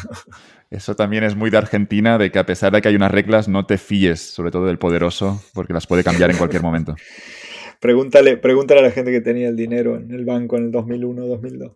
Hablemos ahora del corralito, tú lo viviste y no sé cuál es tu recuerdo porque ya, ya no tenías 10 años, eras un poco mayor, incluso estabas trabajando, creo, ya habías empezado. Estaba trabajando y de hecho ese año me había ido, me había independizado, me había ido a vivir, me había ido a vivir solo, me había ido de casa no, no, no. En, todavía en, la región de Tucumán. sí, donde, donde soy yo, pero me había ido, había alquilado un piso eh, yo solo. allá se puede vivir solo, no es como aquí que tienes que ir a compartir. el precio de la vivienda no es, tan, no es tan caro y me había alquilado un piso muy pequeñito, de menos de 30 metros cuadrados, pero era mi ilusión de vivir solo y, y, sí, y tal cual. Y bueno, y a mí me pasaron las, las dos cosas, o sea, me pasaron que mi, por una parte, mi salario, o sea, el, el corralito tuvo dos efectos. Digamos. El primero fue cualquier dinero que tenías en el banco quedaba confiscado y durante un tiempo solo podías sacar 250 pesos por semana, que es muy poquito dinero, para que te hagas una idea sería como sacar unos 200 euros por semana, ¿vale? No podías sacar más dinero y si tenías un millón solo podías sacar 250 pesos por semana lo cual estaba hablando claramente de que ese dinero no estaba, digamos, no, no, no hay que ser muy, muy inteligente para darse cuenta. En escenario em, inflacionista, significa que cada, cada día que pasa... No en, esa época, no, en esa época, o sea, lo que hicieron primero fue confiscar, digamos, los fondos, ¿vale? Con el, ahí el euro y el peso, eh, perdón, el dólar y el peso estaban uno a uno por una ley que se llamaba ley de la convertibilidad eh, y, y no se movía, o sea, no había inflación ni había devaluación, ¿vale? Entonces, y, había un peso era un dólar y tú te, podías tener cuentas en peso y cuentas en dólares. Estoy hablando 2001, ¿no? En, no me acuerdo si es septiembre o diciembre del 2001, hacen la ley esta de que no podía sacar más dinero. Entonces, claro, ahí empieza un lío bancario financiero donde la gente se empieza a, poner paranoica, de decir, bueno, aquí pasa algo, por supuesto, y ya se veía, ya se veía el lío. Lo que pasa inmediatamente después es que bueno, aquí viene todo el suceso de cinco presidentes en una semana. Argentina tuvo cinco presidentes en una semana porque nadie quería la, patata caliente. Es un, récord que eh, yo creo que nadie os arrebatará. yo creo que no. Eh, no. no. creo que nos orgullezca mucho, pero será difícil de que lo, de que lo, de que lo mejoren. Pero cada presidente que subía cambiaba una de estas leyes que eran una bomba nueva. Entonces, lo primero que hizo uno fue romper la ley de la convertibilidad y dijo, ya el dólar va libre o sea, ya, ya no está por ley atado al peso y ¿qué hizo el dólar? Se fue a 3 pesos. Entonces hizo un 300% de devaluación de un día para el otro. Pero tú no podías sacar tus dólares del banco. Entonces veías cómo... Y lo, perdón, y lo que hizo un presidente antes fue especificar toda la economía. O sea, si tú tenías en la cuenta mil dólares y mil euros, ahora pasabas a, eh, perdón, mil dólares y mil pesos, pasabas a tener dos mil pesos. Entonces pasó todo a pesos y luego liberó el dólar y entonces tus 2.000 dólares se convirtieron en 700, en 700 dólares. ¿Vale? Todo esto en nada de tiempo. O sea, creo que han sido, no, ha llegado a ser un mes. Entonces, te has, quedado con el dinero de la gente, has especificado la economía y has devaluado eh, la moneda un 300%. Una locura. ¿Alguien anticipó eso, que ocurriría y se fue a los bancos a sacar el dinero? Pero insisto que cuando corrió esa voz, luego, claro, también hay ese famoso, bueno, el corralito al final es que tienen que bajar la persiana porque los bancos no tienen el dinero. Pero imagino que el, corralito, el corralito se llamaba a esta imposibilidad de sacar el dinero. Eso era el corralito, ¿no? Eh, y luego, claro, pasó esto, que los bancos, claro, la gente al principio era, bueno, voy a sacar mis 250 pesos, cuando lo especificaron y cuando lo, lo evaluaron, claro, imagina, yo me acuerdo de un jugador de fútbol, no sé si te acuerdas de esa época, tú eres más chico que yo, que se llamaba Perico Pérez, que había jugado aquí en España. Era un jugador bastante normalito, digamos, pero bueno, había venido aquí, había ganado sus, euros, sus dólares, y, se había hecho famoso porque él, decía, yo tengo un millón de dólares en el banco y ahora tengo 300 mil dólares que no los puedo sacar. Y era como una de las voces del, corralito, por lo menos en memoria me acuerdo mucho de él. Eh, yo era muy fanático del fútbol en esa época y, era, y era el ejemplo típico para entender lo que había sucedido. ¿no? Entonces, claro, había gente que, tenía el dato o que trabajaba en el banco, que lo veía venir o que lo que sea y, se fue y sacó el dinero. ¿no? Eh, pero la mayoría de la gente no. Y la mayoría de la gente que tenía ahorro en dólares vio cómo se, dividía en tres su dinero en, aproximadamente un mes. Y, luego de eso lo que hubo fue un parón de la economía espectacular. Porque primero que fue tan shock, ¿no? Eh, toda esta situación. Y claro, se empezó a acomodar de una manera muy rara, digamos. Primero las cosas que eran, se compraban en dólares directamente ya no las podías comprar. Imagínate, no sé, no había iPhone en esa época, pero por poner un ejemplo, ya un iPhone tú te lo comprar por mil, ahora tienes que pagar tres mil. Las cosas todavía no habían subido, los sueldos tardaron un montón en actualizarse. Bueno, fue un proceso súper, súper lento, ¿no? Y, y, lo que sí hubo fue una recesión de la economía tremendo. La gente se quedó sin trabajo, bueno, fueron unas épocas, unas épocas muy duras, aparte de que se fue eh, los, diferentes presidentes. Ahí asumió un presidente que llamaba Eduardo Dualde, que lo hizo un poco de emergencia, que estuvo un par de años y acomodó un poco la cosa. Pero ya, claro, ya el dólar estaba en 3, 3,50, que fue más o menos la época en la que yo me vine a España. Eh, había quedado devastado la economía respecto a los valores, digamos, mundiales por, por esa devaluación, pero sobre todo una recesión muy, muy, muy fuerte y, y destrozado. Y claro, allá la protección del Estado no es la que existe en Europa, digamos. O sea, allá te quedas sin trabajo y te quedas sin trabajo, sin paro, sin subvenciones, sin nada. Tienes que ver cómo vas a hacer para comer al, día siguiente. Eh, mi recuerdo, aparte de, de, explicarte toda esta situación, era, bueno, por una parte de eso, mi trabajo había empezado a, bajar muchísimo. Por otro lado, yo tenía ahorrado en billetes, dólares, porque ya me, ya me había enseñado mi abuelo, imagínate a los 24 que tenía en ese momento. Y entonces me hice rico de repente porque yo tenía, no me acuerdo si algo así como mil o mil doscientos dólares, que no era muchísimo dinero, pero de repente se convirtieron en, casi cuatro mil. Pero los tenías en casa, no los tenías en el banco. Lo tenía en casa en, en, billete, claro. Entonces, como lo tenía en casa, de repente pasé de, tener mil, hagamos que, sea, que sean mil, mil pesos dólares, pasé a tener tres mil quinientos pesos, que en ese momento seguían siendo, seguían valiendo, porque la economía no, se, no fue tan rápido el catch up como para que las cosas entonces, eh, bueno, nada, en ese momento también de repente, claro, si tú tenías dólares eh, en billete y la economía seguía al valor uno a uno, eh, tenías ese poder adquisitivo. Imagino gente que tenía dinero de verdad, lo mío eran, eran unos ahorros casi anecdóticos, pero, pero claro, ese fue otro impacto, ¿no? seguramente alguien ganó mucho, alguien, alguien con dólares. Es que lo que se hizo a nivel, a nivel macro fue licuar deudas a lo bestia todas las multinacionales licuaron deudas porque dividieron en tres su, deuda en dólares. Hubo también un clima en la calle de protestas, porque la gente salió a la calle, y luego hubo también los saqueos y un clima donde la policía no podía controlar la situación. Sí, bueno, el, diciembre del 2001 fue, fue el, gran, el gran lío, incluso murió gente en manifestaciones y todo, que fue cuando se fue el, presidente en ese momento del partido que se llamaba La Alianza, eh, que, se tuvo que ir en helicóptero, famoso el, helicóptero de, la Rúa, que se fue en el 2001, en diciembre de 2001, se fue porque no podía salir si no era por, por el aire, digamos, no lo iban a dejar salir. ¿Y a dónde se fue? Y, Pero, no, pues no sé, creo que, creo que a la residencia presidencial y de ahí se, se fue y bueno, y, renunció y después empezaron, empezó todo este lío de, de los cinco presidentes en una semana.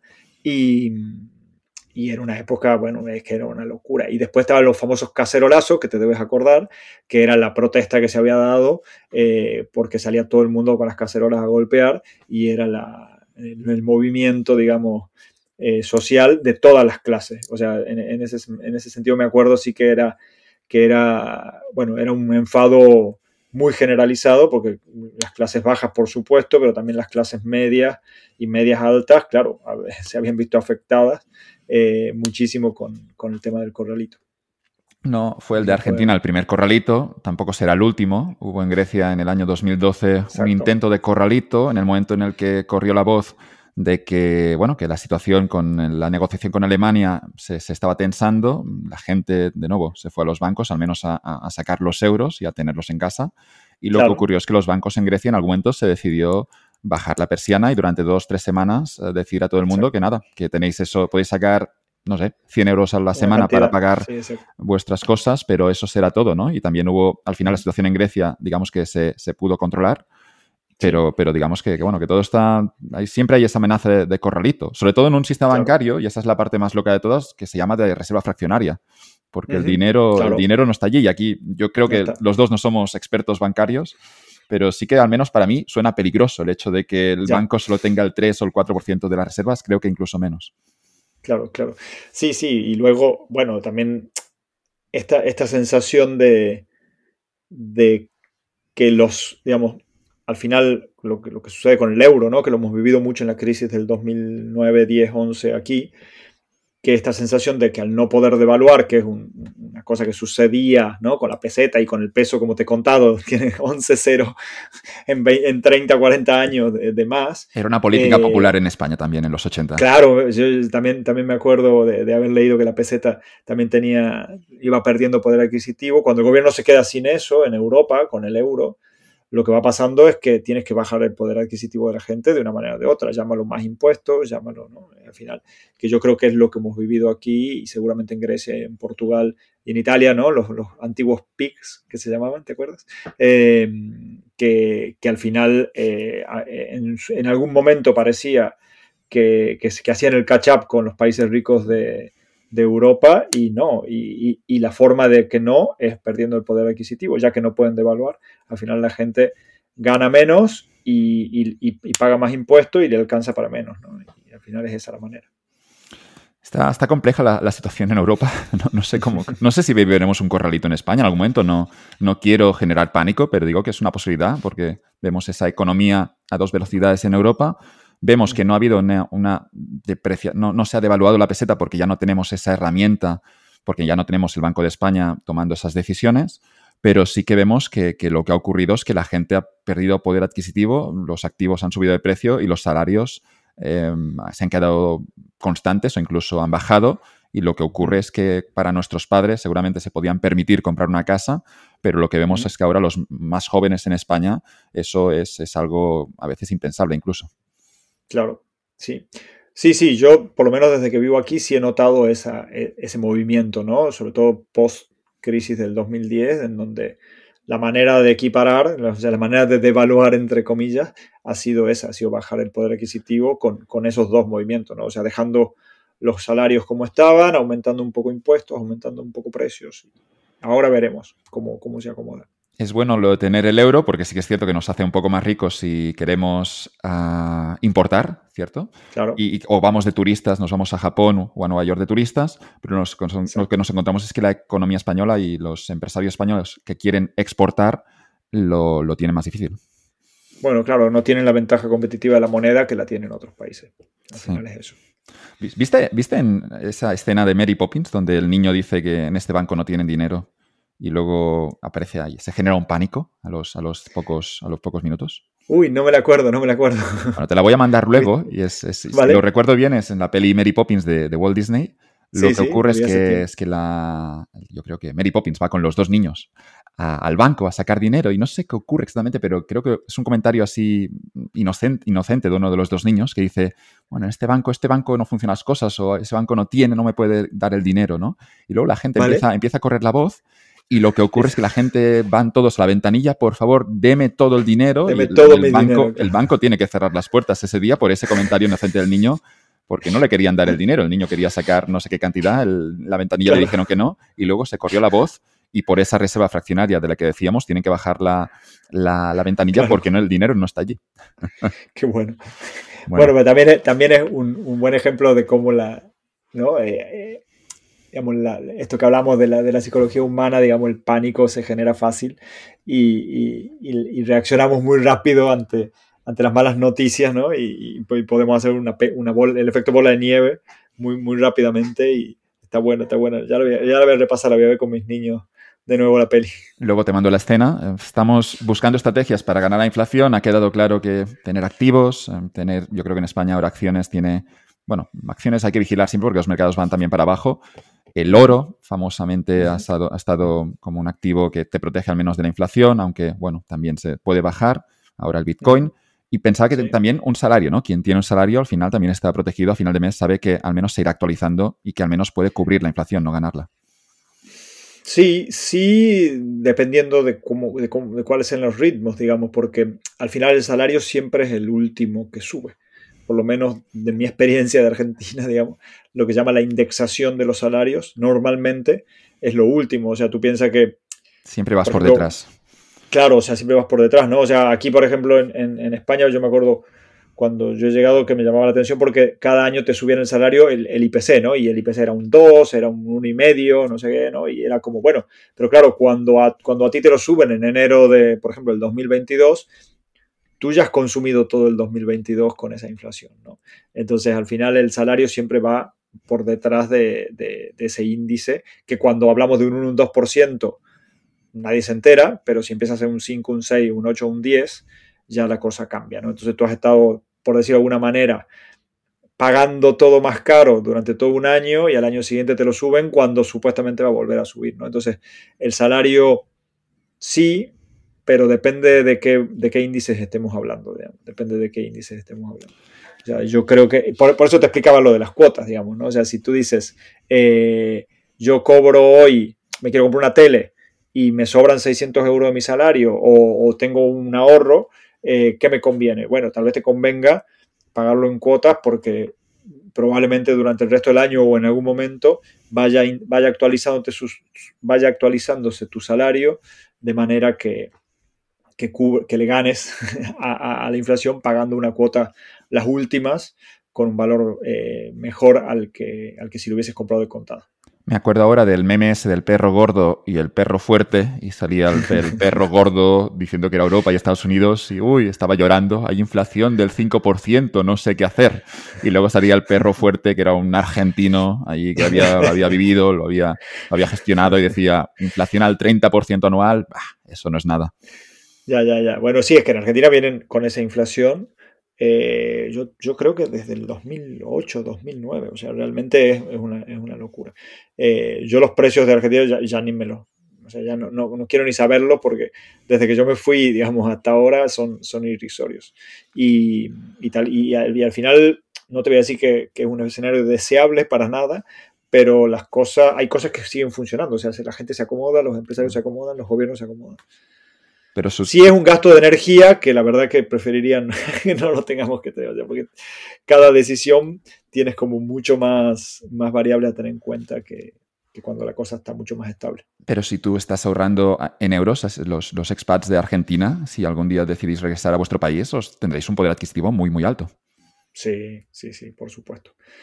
Por supuesto, eh, digamos, también decirte que en Argentina, por lo menos desde que yo estoy aquí, ha habido momentos donde Argentina era baratísimo, como pasa ahora, y ha habido momentos donde Argentina era caro. De hecho, yo me acuerdo, creo que ha sido 2016 que he ido y que un litro de leche allá era más caro que aquí. Eh, por no sé qué razón, digamos.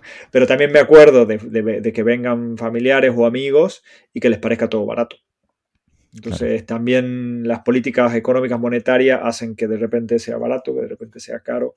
Eh, es un poco, un poco así, un poco raro, digamos. Una pregunta que seguro que vas a tener una respuesta. ¿Cuál es el problema de Argentina? ¿Qué, qué pasa?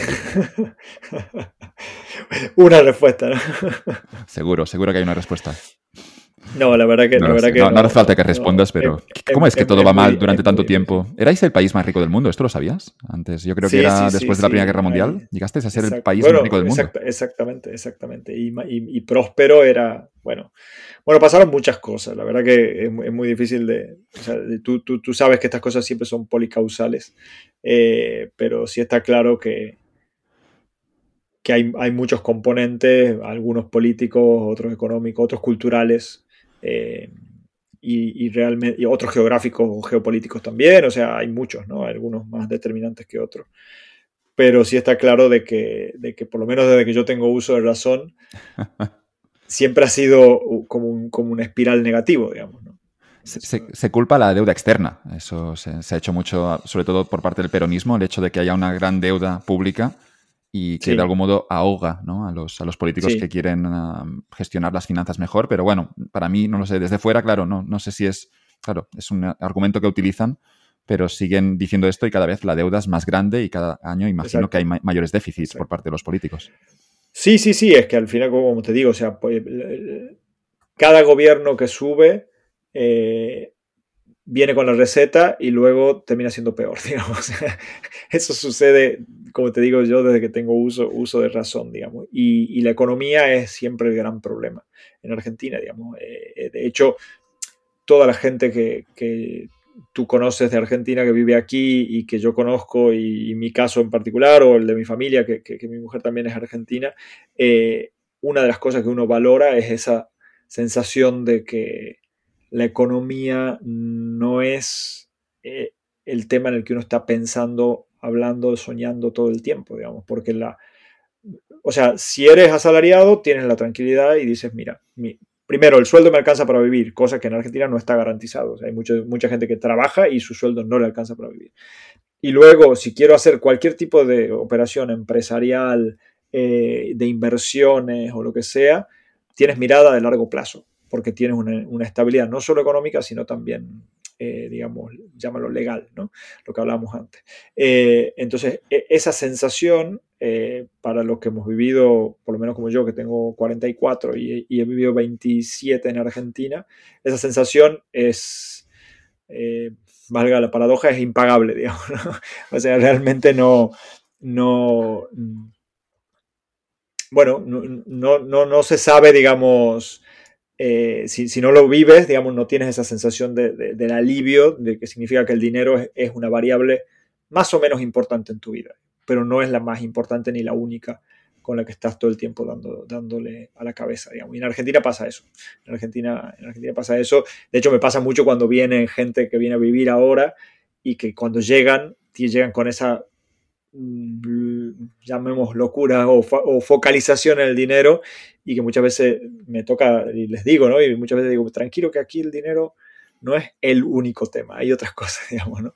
Y es, difícil hacer ese, cambio de chip. Es un país con muchísimas tierras, con mucha riqueza natural, con gente también ah, bien formada y lo que ocurre es que este escenario de inestabilidad política, inestabilidad monetaria, mm, al final hace mucho más complejo que la economía pueda funcionar, ¿no? Pero si se solucionase eso, el país obviamente podría funcionar. En teoría sí, en teoría sí. Yo la verdad que ahí, como te digo, mi análisis de, Argentina es, muy externo y lo último que quisiera sería eh, hacer un análisis político porque no tengo ni las herramientas ni el conocimiento, pero, pero es la sensación que siempre tiene el argentino y, sobre todo la gente que conoce más lejos, más de cerca Argentina, que es como ese potencial que, que, nunca se, alcanza, digamos, una especie de, un potencial y también basado en lo que tú decías, ¿no? en una historia ¿no? de, de riqueza o de, o de porvenir que, que nunca, bueno, que, que, hoy no está, digamos. Pero la verdad que, que, tratar de hacer un análisis es muy difícil, es muy, complicado.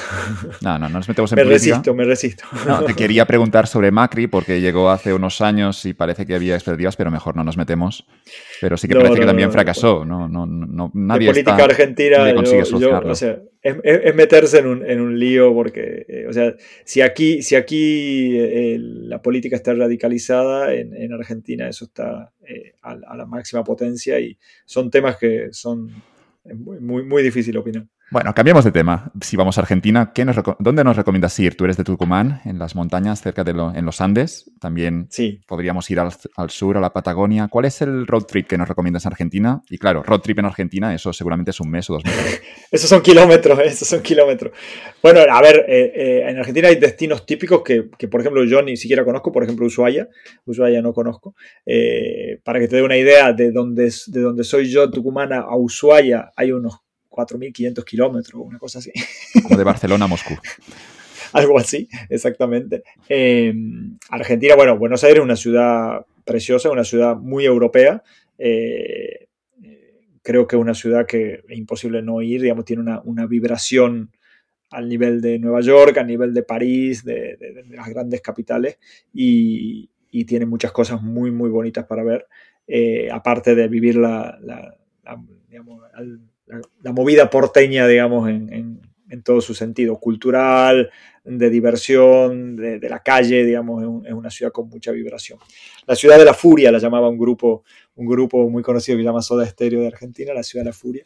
Eh, y luego, yo creo que la Patagonia como paisajes eh, y, inmensidad natural eh, es, muy, muy impresionante. Yo conozco más la zona Bariloche, Villa Langostura y todo eso, que, tienes montañas al mejor estilo eh, Alpes, digamos. luego Ushuaia por, por su singularidad y toda la parte del Perito Moreno y todo esto, me parece que, como te digo, eso yo no conozco, pero, pero toda la gente que, va allí me, me comenta que, que, así, que es una experiencia muy, muy diferente. En el norte, hay países, el norte tal vez es menos conocido, ¿no? Eh, en cuanto a turísticamente, por ahí Salta suena, suena más como un destino interesante, pero, pero el norte tiene como, digamos, toda la zona de, cordillera y precordillera de los Andes, que es muy bonita también. Eh, las cataratas de Iguazú son otro lugar mucho más, más conocido, pero yo digamos, si, si fuese un lugar así que, que no salen en todas las guías turísticas, pero que vale la pena del norte, ya que, ya que conozco más, sería la zona de, Purmamarca, de, La Quiaca, de Tilcara, que son valles. Esto es una zona que tiene mucha influencia inca, digamos, eh, que en Argentina no se lo asocia tanto con eso, pero, pero que toda la parte esa tenía mucha influencia del imperio inca, entonces es muy diferente a la Argentina típica y tiene paisajes espectaculares. Y también se toma buen vino allí, que no se conoce tanto. Lo, típico del vino es Mendoza, que está cerca de, Chile, en las cordilleras de los Andes, pero en el, en el, norte de Argentina, en la zona de Cafayate, también hay muy buen vino dijo Alberto Fernández, ¿no? El presidente argentino, que decía esa frase polémica que hizo, a mí me hizo gracia, que decía que los mexicanos vienen de los indios, pero los argentinos vienen de los barcos. Yo esa frase no sé si la había dicho un escritor antes, eh, realmente claro. Sí, Octavio Paz, Octavio Paz. no es graciosa porque seguramente, bueno, hubo un exterminio, pero lo, dijo el presidente Fernández y hubo cierta polémica. Sí, sí, hubo, polémica. ¿Quedan, todavía incas en, la India? Es... Ay, perdona, en la India, en Argentina. en Argentina.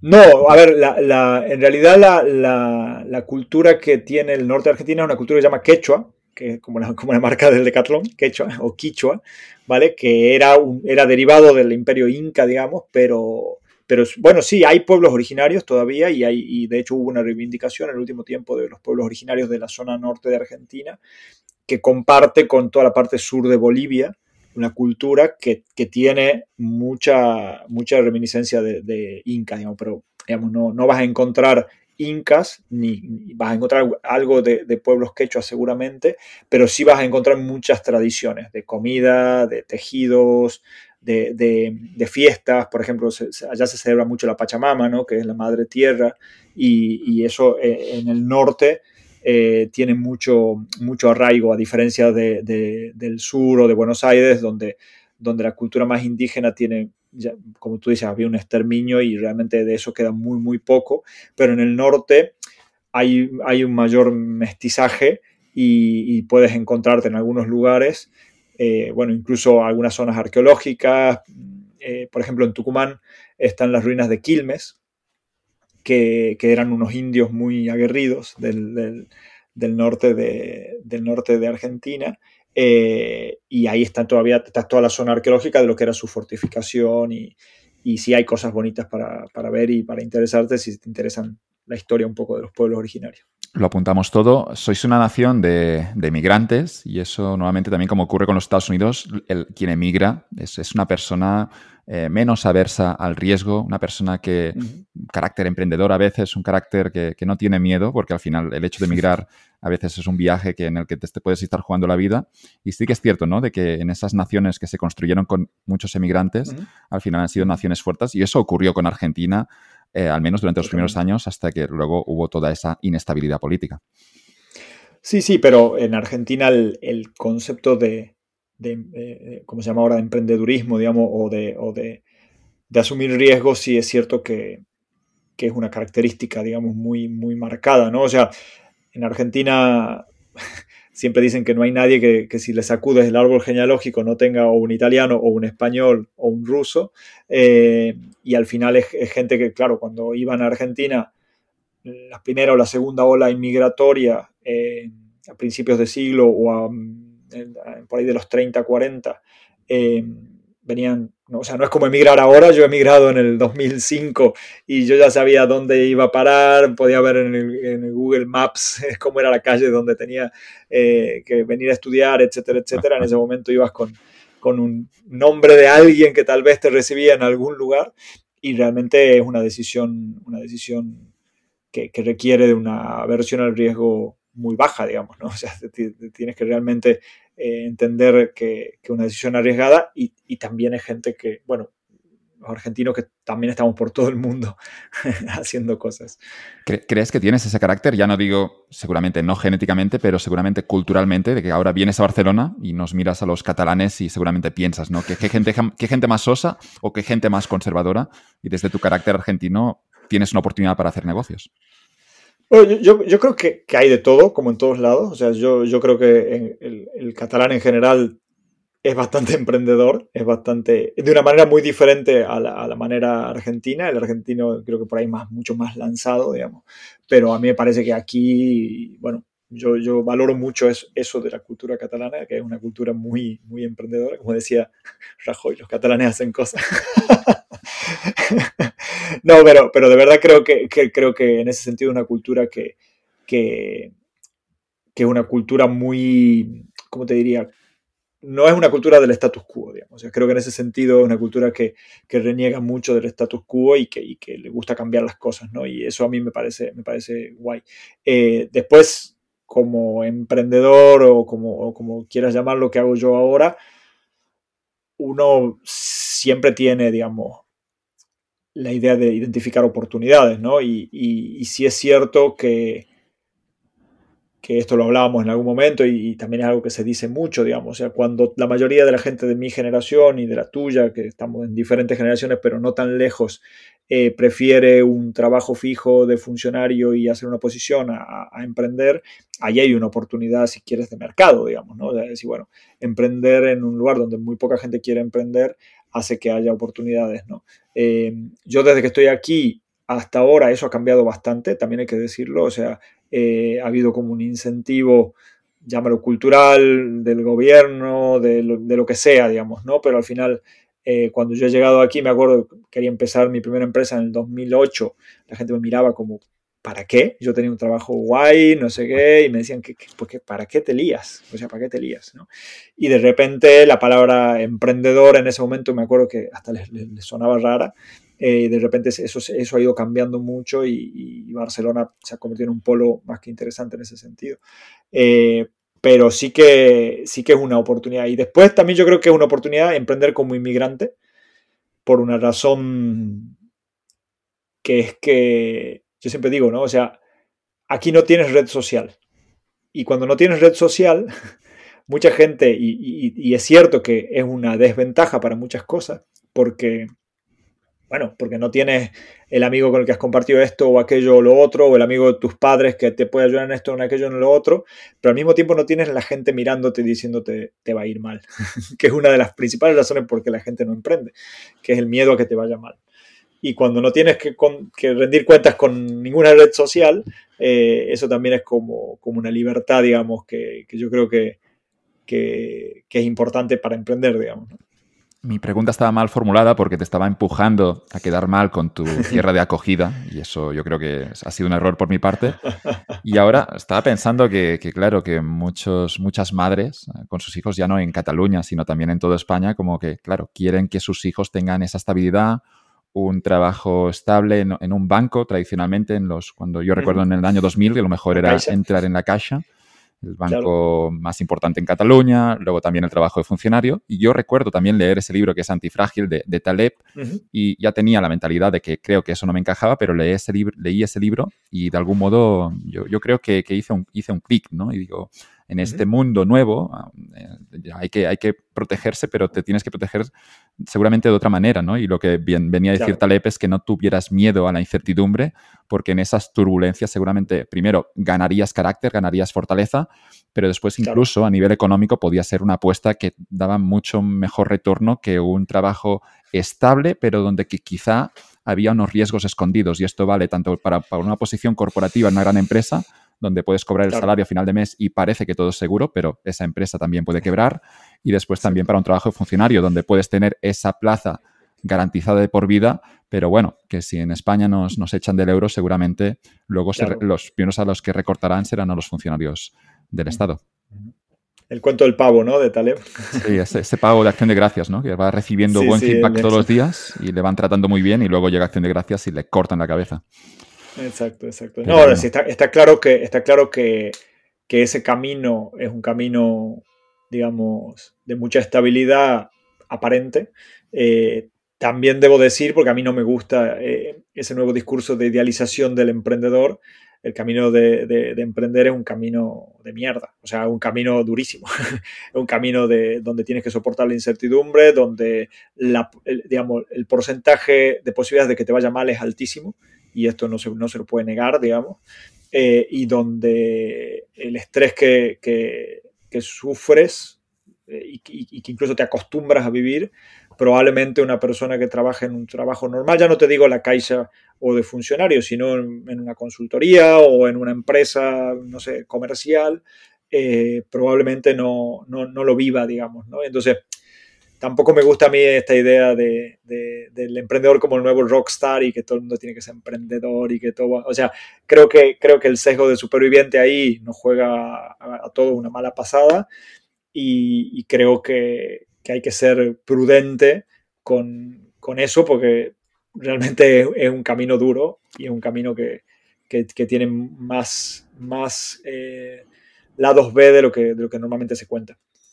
Decía el mismo Taleb en, un fragmento de Cisne Negro que la emprendeduría era una apuesta antinatural y lo comparaba a hacer un corto en el mercado financiero o incluso con un científico. Y el, fragmento yo lo recuerdo porque decía algo así como que un científico contra un, un comercial de Wall Street, lo que ocurría es que el científico todos los días iba a trabajar, pero nunca encontraba resultados. Y eso era muy difícil de gestionar a nivel psicológico. Ocurre a veces lo mismo con un emprendedor que tiene una idea, una visión a largo plazo pero luego lo que se encuentra es que va palmando pasta todos los días. Decía Taleb al final que los humanos estamos diseñados para ganar un poquito todos los días y después quizá haya un riesgo de quiebra en ese escenario. Decía que el emprendedor era todo lo contrario, es alguien que está palmando pasta todos los días, está sufriendo psicológicamente, pero después a largo plazo puede dar, bueno, puede vender su empresa o en algún momento todo puede dispararse. Decía básicamente que esto era una apuesta antinatural y Naval Ravikant leyendo eso complementaba diciendo algo así como que los humanos no estamos diseñados para morir desangrándonos un poquito todos los días, que si tienes una herida lo, que vas, lo que harás es,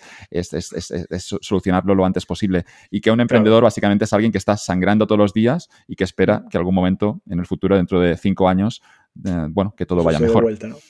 Claro. Que estás haciendo una apuesta antinatural, según Taleb. vale, vale, vale. Pues lo tomo, lo tomo. ya lo explicaré así, me gusta, me gusta, la, me gusta la idea. Eh, a nivel, bueno, hablamos de psicología, tú, tú has estudiaste esa carrera. ¿Te, ha ayudado a llevar los negocios a ser un poco mejor en el mundo de los negocios?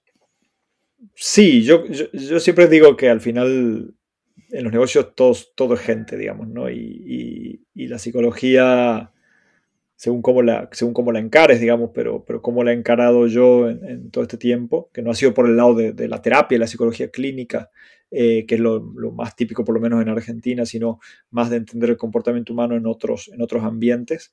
Eh, a mí, a mí me sirve para, para entender a las personas, digamos, ¿no? Y al final las personas son las que hacen los negocios, desde el inversor, los trabajadores con los que trabaja, los socios, los clientes, los consultores, o sea, al final eh, uno, los negocios son, son conversaciones, ¿no?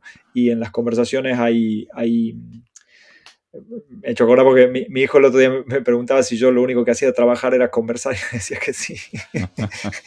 decía que sí. Y, y, al final tiene, tiene eso, digamos, ¿no? Entonces, eh, haber estudiado psicología y, no solo haberla estudiado, porque ya han pasado mucho tiempo desde que he hecho la carrera, sino seguir leyendo eh, y seguir tratando de, bueno, por lo menos en algunas líneas de seguir actualizado, sí que tiene un, yo creo, un efecto en eso, ¿no? en, en entender más que entender a las personas en un sentido empático, que eso ya depende creo más de los caracteres que de la carrera que has estudiado, hay mucha gente que es muy empática, aunque no yo estudio psicología, y hay un montón de psicólogos que no son empáticos, eh, más que desde el punto de vista de la empatía, de, sí de tratar de, entender los comportamientos, ¿no? es un poco qué hay detrás de, cada comportamiento. Decía el psicólogo Amos Bersky, el colega de Daniel Kahneman, es una frase que era, las personas no son complicadas, pero las relaciones entre las personas son complicadas. Un amigo reformuló la frase diciendo las personas son complicadas y las relaciones con las personas son muy complicadas. Pero bueno, podemos coger la, que quieras de las dos frases, pero dijo eso Bersky entendiendo de que a nivel individual al final todo el mundo tiene sus incentivos y no es tan difícil de entender las motivaciones de cada uno, pero cuando tenemos un grupo de personas e incluso una sociedad, si ya es la sociedad argentina ya ni te cuento, lo que ocurre es que es imposible explicarlo. Sí, sí, es muy difícil. O sea, ya, en un grupo de tres personas, o sea, hay una frase, un dicho, ¿no? Que se llamaba tres son multitud, ¿no? O sea, al final, en un grupo de tres personas, la cantidad de representaciones que hay, o sea, toda la cantidad de, pensamiento que tú tienes acerca de una de las personas, acerca de la otra de las personas, acerca de la relación entre ellos dos, acerca de la relación entre tú con cada uno de los dos y la relación de los tres. O sea, si tú una cosa tan simple como tres personas la reduces a eso, dices, es que ya eso, y, a eso multiplícalo por, o sea, la, cantidad de posibilidades son enormes, digamos, y, las organizaciones no son tres, son igual 15, 20, 100, 1000 personas. Entonces, eh, la, relación de las personas siempre es complicada y siempre es, digamos, es un fracaso por definición tratar de entenderlas, digamos, ¿no? al final lo que tienes que hacer es como un poco surfearlas, ¿no? Y, estar allí y, bueno, y, tratar, como tú decías, ¿no? De decir, bueno, entiendo los incentivos de uno, entiendo los incentivos de otro, pero al final eh, las relaciones humanas son, son, yo creo que está bien la, frase, digamos, son muy, son muy complicadas. Pero al fin y al cabo, eh, por otro lado, en conjunto, eh, ¿no? La regresión a la media, si quieres, nos comportamos bastante parecidos normalmente, digamos, ¿no? Entonces, eh, también es, como una paradoja, o sea, cuando... Yo, tengo una frase que digo mucho que, que, viene de la psicología, que es de cerca nadie es normal, ¿no? O sea, cuando tú te metes de cerca, de cerca en cualquier persona, te va a parecer raro, digamos, porque todos tenemos cosas muy, muy, todos tenemos fricadas, digamos, ¿no? Y todos tenemos cosas raras y cosas que cuando las ves desde afuera eh, dices, esto, esto no está bien, digamos, ¿no? Entonces, al final, mezclar toda esa gente en, organizaciones siempre, siempre es complicado. Y lo, yo creo que lo importante como psicólogo, por lo menos para mí, es, no querer simplificarlo, porque cuando lo quieres simplificar es cuando, cuando, le, cuando, cuando lo complicas aún más, digamos. ¿no? no, no, es que esto es simple. Yo, tú lo que tienes que hacer es esto y tú lo que tienes que hacer es esto. No, no es, no es, tan, no es tan simple. ¿no? Entonces, entender la complejidad eh, es, parte de, yo creo, de entender a las personas. Decías antes que no era una cuestión de empatía, pero también por lo que estás contando, sí que es importante, ¿no? Para llevar bien un negocio, ponerte en los zapatos del otro, ver su punto de vista y seguramente hoy más que nunca en esta sociedad, dicen algunos, algo polarizada, es importante esa parte de la empatía también a nivel de gestión de personas. Sí, la empatía, yo creo que la empatía siempre es, importante, sobre todo en relaciones eh, personales, digamos. Eh, creo que, la empatía lo que tiene de, interesante, digamos, es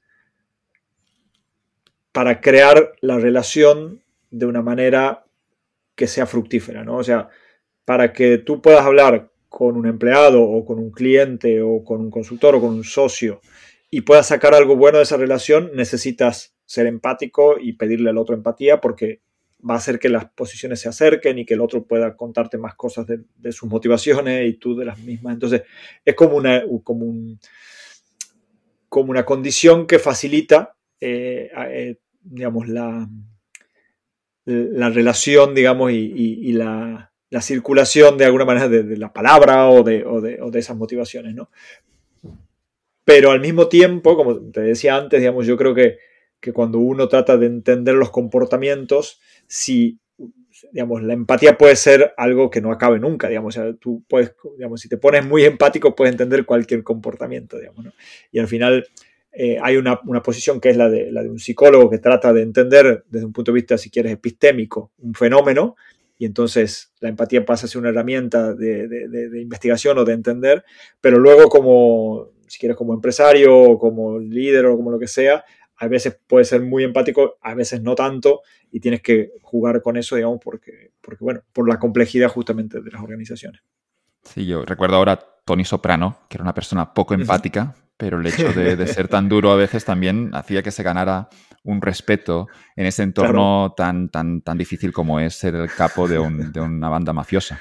De una banda mafiosa. Pero lo jugaba bien el tío, porque sí que era empático a veces, escuchaba, pero después también a veces es como que, dejaba un kilómetro de distancia con sus, con, las, con los problemas que le venían y obviamente la gente entendía de que no me, molestas, no me molestaras y que lo solucionaras tú. Y al final era una buena política de management. Yo animo a todo el mundo a ver Los Soprano para entender cómo llevar una empresa, aunque, insisto, habrá muchas diferencias, pero es que realmente por parte de Tony Soprano puedes ver algunas políticas empresariales eh, de management que son efectivas y, ves que al final el tío consigue lo, que quiere.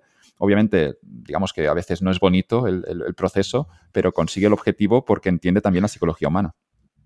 Sí, sí, yo, yo, yo creo que en estas cosas, eh, a pesar de que uno puede leer muchos libros y todo, o sea, eh, el management en general siempre está más cerca de ser un arte que de ser una ciencia, digamos. Y esto, como cualquier relación humana, ¿eh? o sea, como cualquiera, porque al final el management es, una relación humana multiplicada por la cantidad que sea la organización, pero tiene mucho, tiene mucho más, o sea, es mucho más parecido a gestionar sistemas hipercomplejos que cualquier receta que alguien te quiera dar.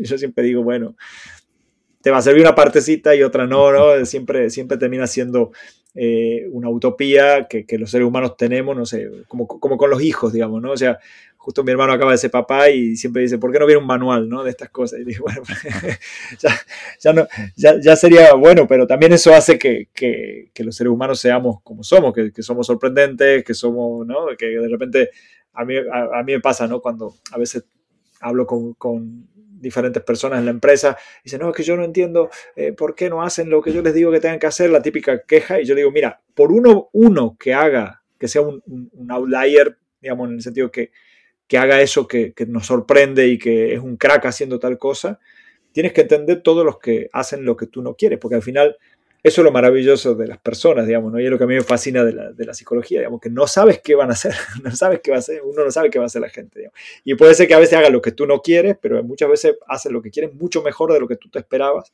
y eso también es fascinante, digamos. Sí, todas las relaciones, ¿eh? a nivel de empresa, pareja, los hijos, en todas. todos hay sorpresas y habrá también decepciones. Sí, sí, que son sorpresas positivas o negativas y por ahí hay veces que, son sorpresas negativas en el momento y después con el tiempo las ves al revés y las ves como algo totalmente positivo y, y dice, eh, esto ha sido fantástico que, esta persona haga eso en ese momento.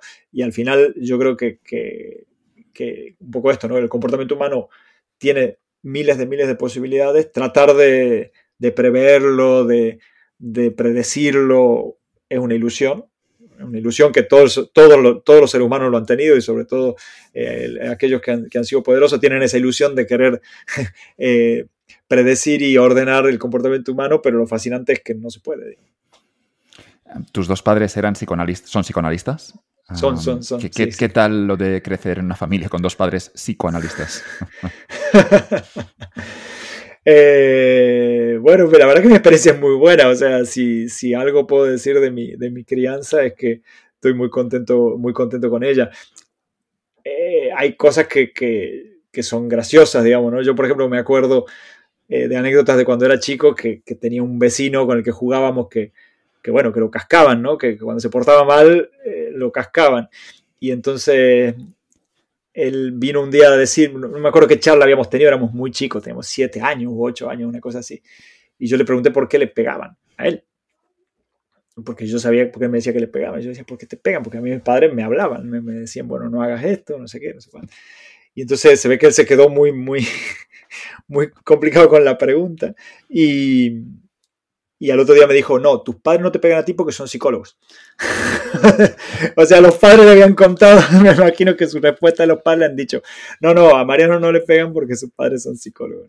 Y al final, eh, eh, sí, hemos tenido como una educación en ese sentido. Bueno, en, Argentina el psicoanálisis siempre está, eh, digamos, asimilado a un mundo muy progre, muy, muy progre y mis padres siempre han tenido una educación muy progre con nosotros, digamos, en muchas cosas y, en ese sentido, bueno, de hecho, una de las razones por las que yo estoy viviendo en Barcelona ha sido porque mis padres a los 20 años, cuando yo tenía 20 y mi hermano 15, decidieron hacer un viaje a Europa y que conozcamos, yo me enamoré de Barcelona y, es una de las, de las, cosas por las que estoy aquí, como te he contado alguna vez, ¿no? Realmente son, son cosas que, que que no son lo típico y obviamente tiene que ver con una posibilidad económica que en Argentina no la tiene todo el mundo, pero también una, apertura mental que, ellos tuvieron siempre eh, y, una apertura intelectual que siempre nos inculcaron, digamos, de, salir a buscar cosas, ¿no? Así que, pero, pero tampoco tengo recuerdos así de, digamos, muy psicoanalíticos de mi, de mi educación, ¿no? Seguramente cuando eran, cuando eran más bebé habrán hecho algunos experimentos conmigo que no me contarán nunca sobre ver las diferentes cosas de, la que, de las que Freud y Lacan hablaban y que a ver, si, a ver si yo y mi hermano las cumplíamos o no. Pero bueno, eso no me enteraré. Igual están en algún lugar guardadas. Bueno, tienes que preguntárselo si se te ha quedado en el, en el IT, ¿no? De, de Freud, que decía. Exactamente, exactamente. Bien. Ahora eres padre, no tienes que gestionarlo desde el otro punto de vista y, decíamos eso, ¿no? justo ahora también conectándolo con la empatía, que es cierto que en estos nuevos modelos pedagógicos podría incluso haber un exceso de empatía, unos chicos, unos, adolescentes que se preocupan demasiado. Esto podría estar ocurriendo. Sí, la verdad que la educación eh, que yo estoy viviendo con mis dos hijos, eh, uno de 11 y una que tiene 6 ahora, eh, a mí, bueno, es muy sorprendente eh, para mí que, obviamente hemos tenido modelos muy diferentes. Hay cosas que me gustan y cosas que no. Hay cosas que me parecen geniales. Eh,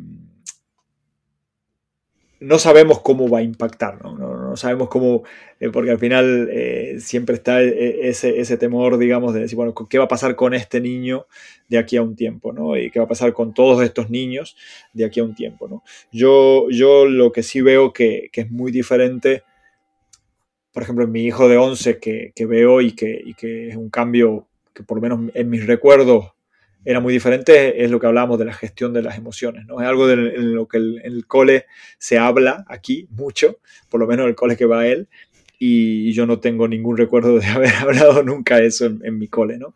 Em, si eso es positivo o negativo, me, me, me, me cuesta hacer la, la, predicción, ¿no? O sea, un poco eh, el lo, que circula hoy por hoy es, estos millennials, ¿no? Que son ofendidizos y muy frágiles, ¿no? que probablemente haya... copitos de, nieve. exacto, exacto, exacto.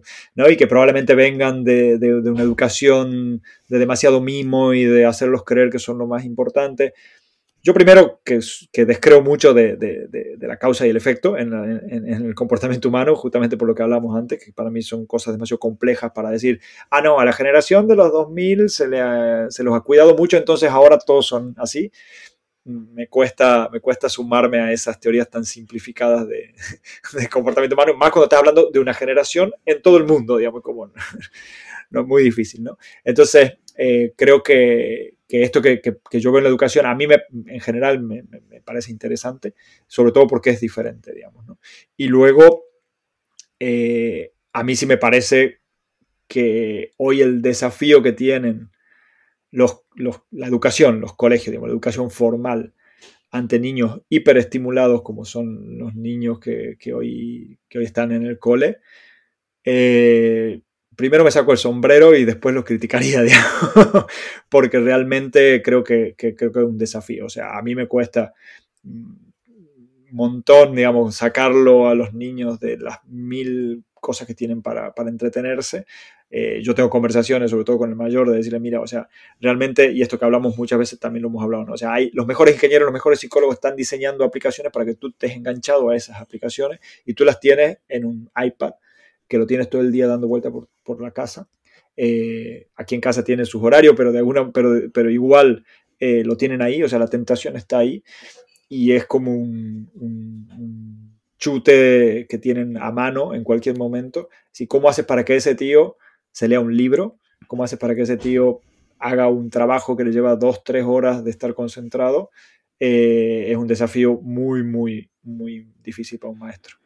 Hiperestimulados en el sentido negativo, porque ya no es que tengan que leer un libro, es que a veces no saben ni aburrirse, ¿no? Que era, yo creo, algo natural de nuestra generación, la generación de todas las generaciones previas, los niños se aburrían, salían a la calle, hacían cosas, y los niños de hoy en día parece que hay esa obsesión, no sé si por parte de los padres, pero sobre todo por parte a veces de los colegios, como que siempre estén haciendo algo, siempre estimularlos, y eso, al menos, yo no soy padre todavía, pero sí que preocupa un poquito. Sí, yo con el tema de, aburrirse siempre al final lo mismo. Yo me acuerdo que yo le decía a mis padres, me aburro. Y mis padres me decían, bueno, aburrite.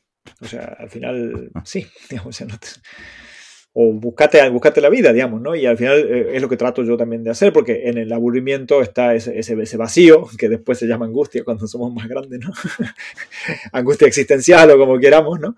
Em, eh, que, que, lo vamos cubriendo con, con diferentes cosas, eh, pero al final en el aburrirse, bueno, surgen creatividades, surgen cosas nuevas, surgen y pero claro, es difícil, o sea, es difícil controlar, eh, o sea, es difícil decirle a un niño que se aburra cuando la diversión total está a un golpe de, nada, digamos.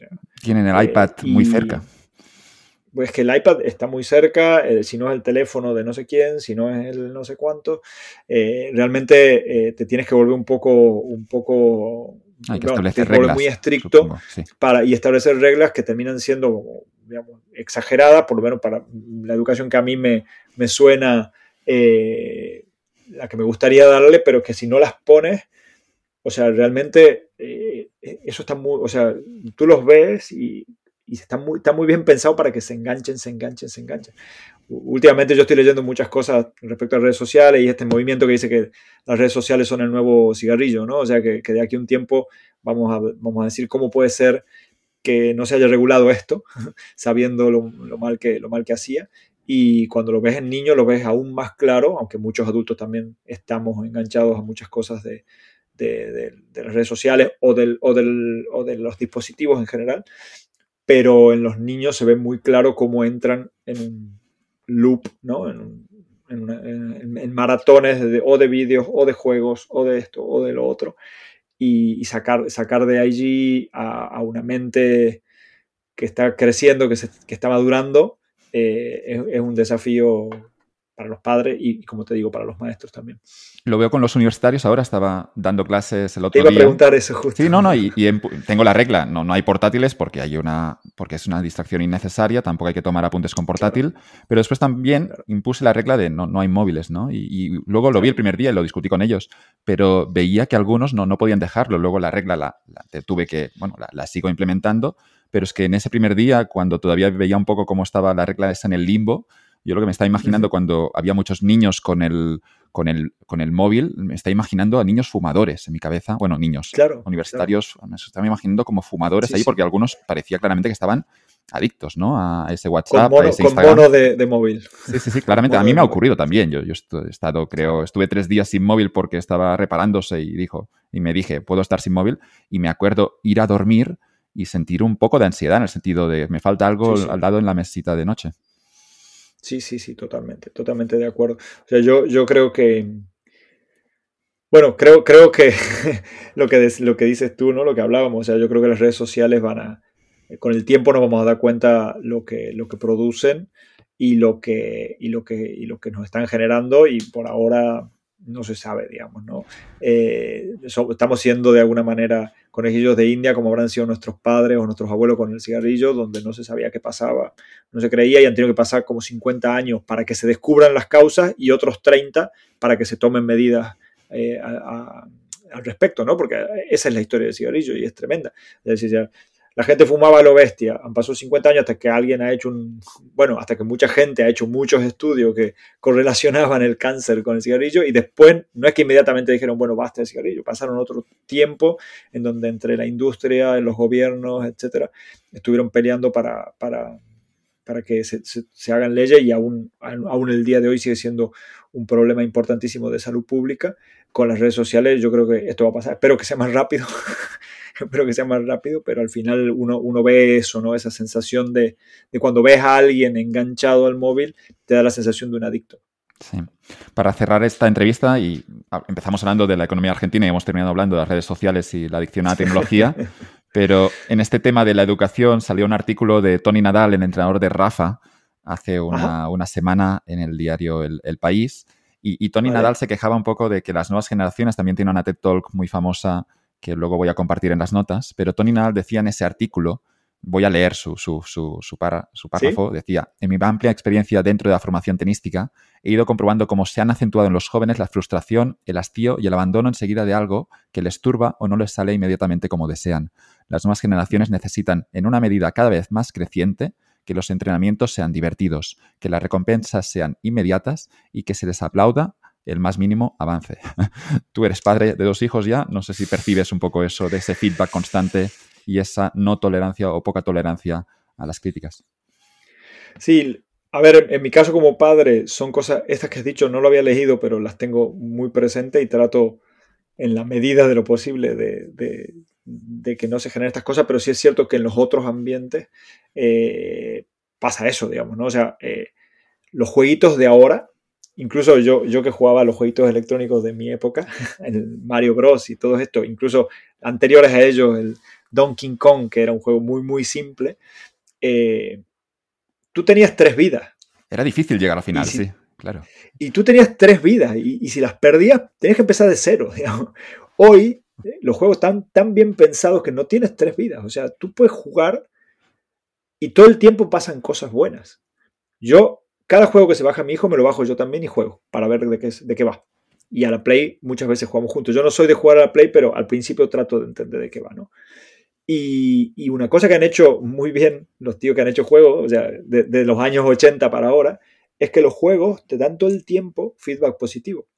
Entonces no, no, no, no, no sientes en ningún momento, o sea, yo me acuerdo, bueno, ya no te voy a hablar de la época del, de los jueguitos con ficha, en la que tú aparte tenías que pagar y si perdías las tres vidas tenías que ir a comprar de nuevo, ¿no? Eh, lo cual era todavía otro, otro, otro feedback negativo, es decir, me cuesta. Eh, pero al final, eh, hoy, hoy por hoy lo que, lo que sucede es eso, digamos, todo el tiempo hay... Y los juegos tienen otra cosa que, que con mi hijo lo hemos comprobado, que esto yo lo había leído en algún lugar, si tú dejas de jugar un tiempo y lo coges de nuevo, todo lo que tiene que ver con el azar pasa a ser fantástico. O sea, el juego te da todo lo, todo lo que no es solo tu capacidad, sino que tiene que ver con el azar. Si tú pasas una semana sin jugar y lo vuelves a coger, te sale la mejor carta, te sale el mejor eh, eh, héroe en no sé qué caja sorpresa, te sale no sé cuánto, o sea, porque te quieren enganchar de nuevo. Y tú dices, wow, o sea, estos tíos la tienen demasiado clara de cómo hacer. Claro, entonces en ese momento el tío dice, voy a ganar y vuelve y se vuelve a enganchar con el juego, ¿no? Entonces está realmente tan bien pensado en el sentido más maquiavélico de la palabra, digamos, eh, que, que, alguien que no puede eh, hacer ningún zoom out, digamos, ¿no? O, padres que no podemos eh, meternos ahí y ver, esos niños viven con una permanente o sea, con, con, de verdad chutes todo el tiempo. Y yo creo que los, los, los chicos de ahora, sí, sí, probablemente sea, sea una, una, una, excelente descripción. La palabra es tolerancia a fracaso y, y vemos que, que, había algunos videojuegos que el hecho de tener tres vidas o el hecho de que fueran muy difíciles hacía que obviamente no te lo pasabas a la primera, pero generabas, desarrollabas esa tolerancia a fracaso, esa frustración claro. que también sentías, pero que te llevaba después a ser mejor y al final también a superar ese juego y a disfrutar de ese proceso, sobre todo también cuando llegabas al final, que era una alegría mayor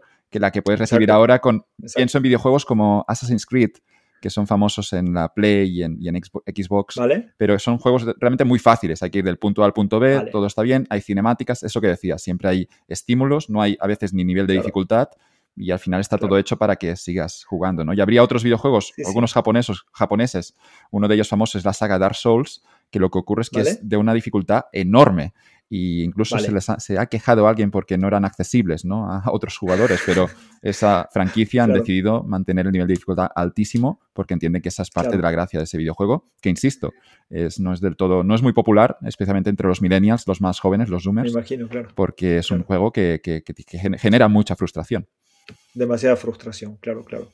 Está bueno, ¿no? Es como la, industria de los videojuegos va encontrando su nicho, ¿no? O sea, decir, bueno, el nicho de la gente que tiene baja tolerancia a la frustración y dice, bueno, a esto les doy esto y a aquello les doy otro.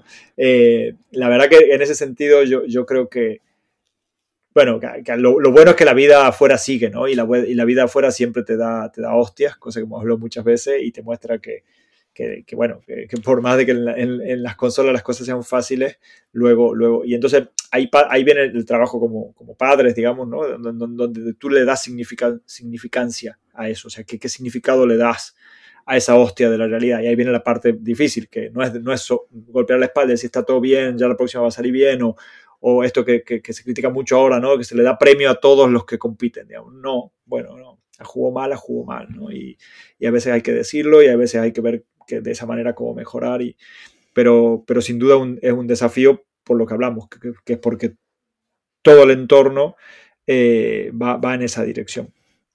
Y, que esos juegos difíciles a los que jugamos tú y yo nos preparaban también de algún modo, aunque eran videojuegos, al final nos, nos preparaban para esa sociedad difícil un poquito, ligeramente. Yo creo que de alguna manera, o sea, ahora mirándolo con, con, retrospectiva, nunca lo había pensado, pero, pero es cierto, digamos, o sea, al final los procesos, no sé, yo, yo por ejemplo hago mucho deporte, ¿no? Te conto que ando mucho en bici, que yo, para estar fuerte y poder subir no sé qué puerto, eh, el proceso es lento, es difícil, es doloroso. Ahora, la satisfacción cuando lo hace es, es genial, digamos, ¿no? Y no es una satisfacción hedonista de cinco minutos de, ¿no? Es una satisfacción diferente, digamos, ¿no? Y entonces eso, esos juegos, eh, de alguna manera, eh, eran más parecidos, digamos, tal vez los creadores eran más ingenuos en ese momento y creían que los videojuegos tenían que ser parecidos a la realidad y los habían hecho así, y después se han dado cuenta de que no, que para que la gente se enganche, los videojuegos tienen que ser diferentes a la realidad, ¿no? Eh, pero bueno, también, también es interesante, o, sería interesante, porque seguramente no estemos vivos, ver cómo estos niños van a, van a llevar el mundo cuando, cuando sean la gente que dirija el mundo, digamos, porque igual es mejor. y, la vida ya es demasiado jodida como para que además tienes que, tienes que frustrarte tú con un videojuego, que claro, hay el argumento contrario. Sí, por, eso, ¿no? digo, al final, eh, si los niños pueden entender que eso es, es, una parte, digamos, y que es una parte ficticia, digamos, ¿no? Eh, no sé, tal vez hace gente, tal vez hace gente mejor, tal vez crea gente mejor.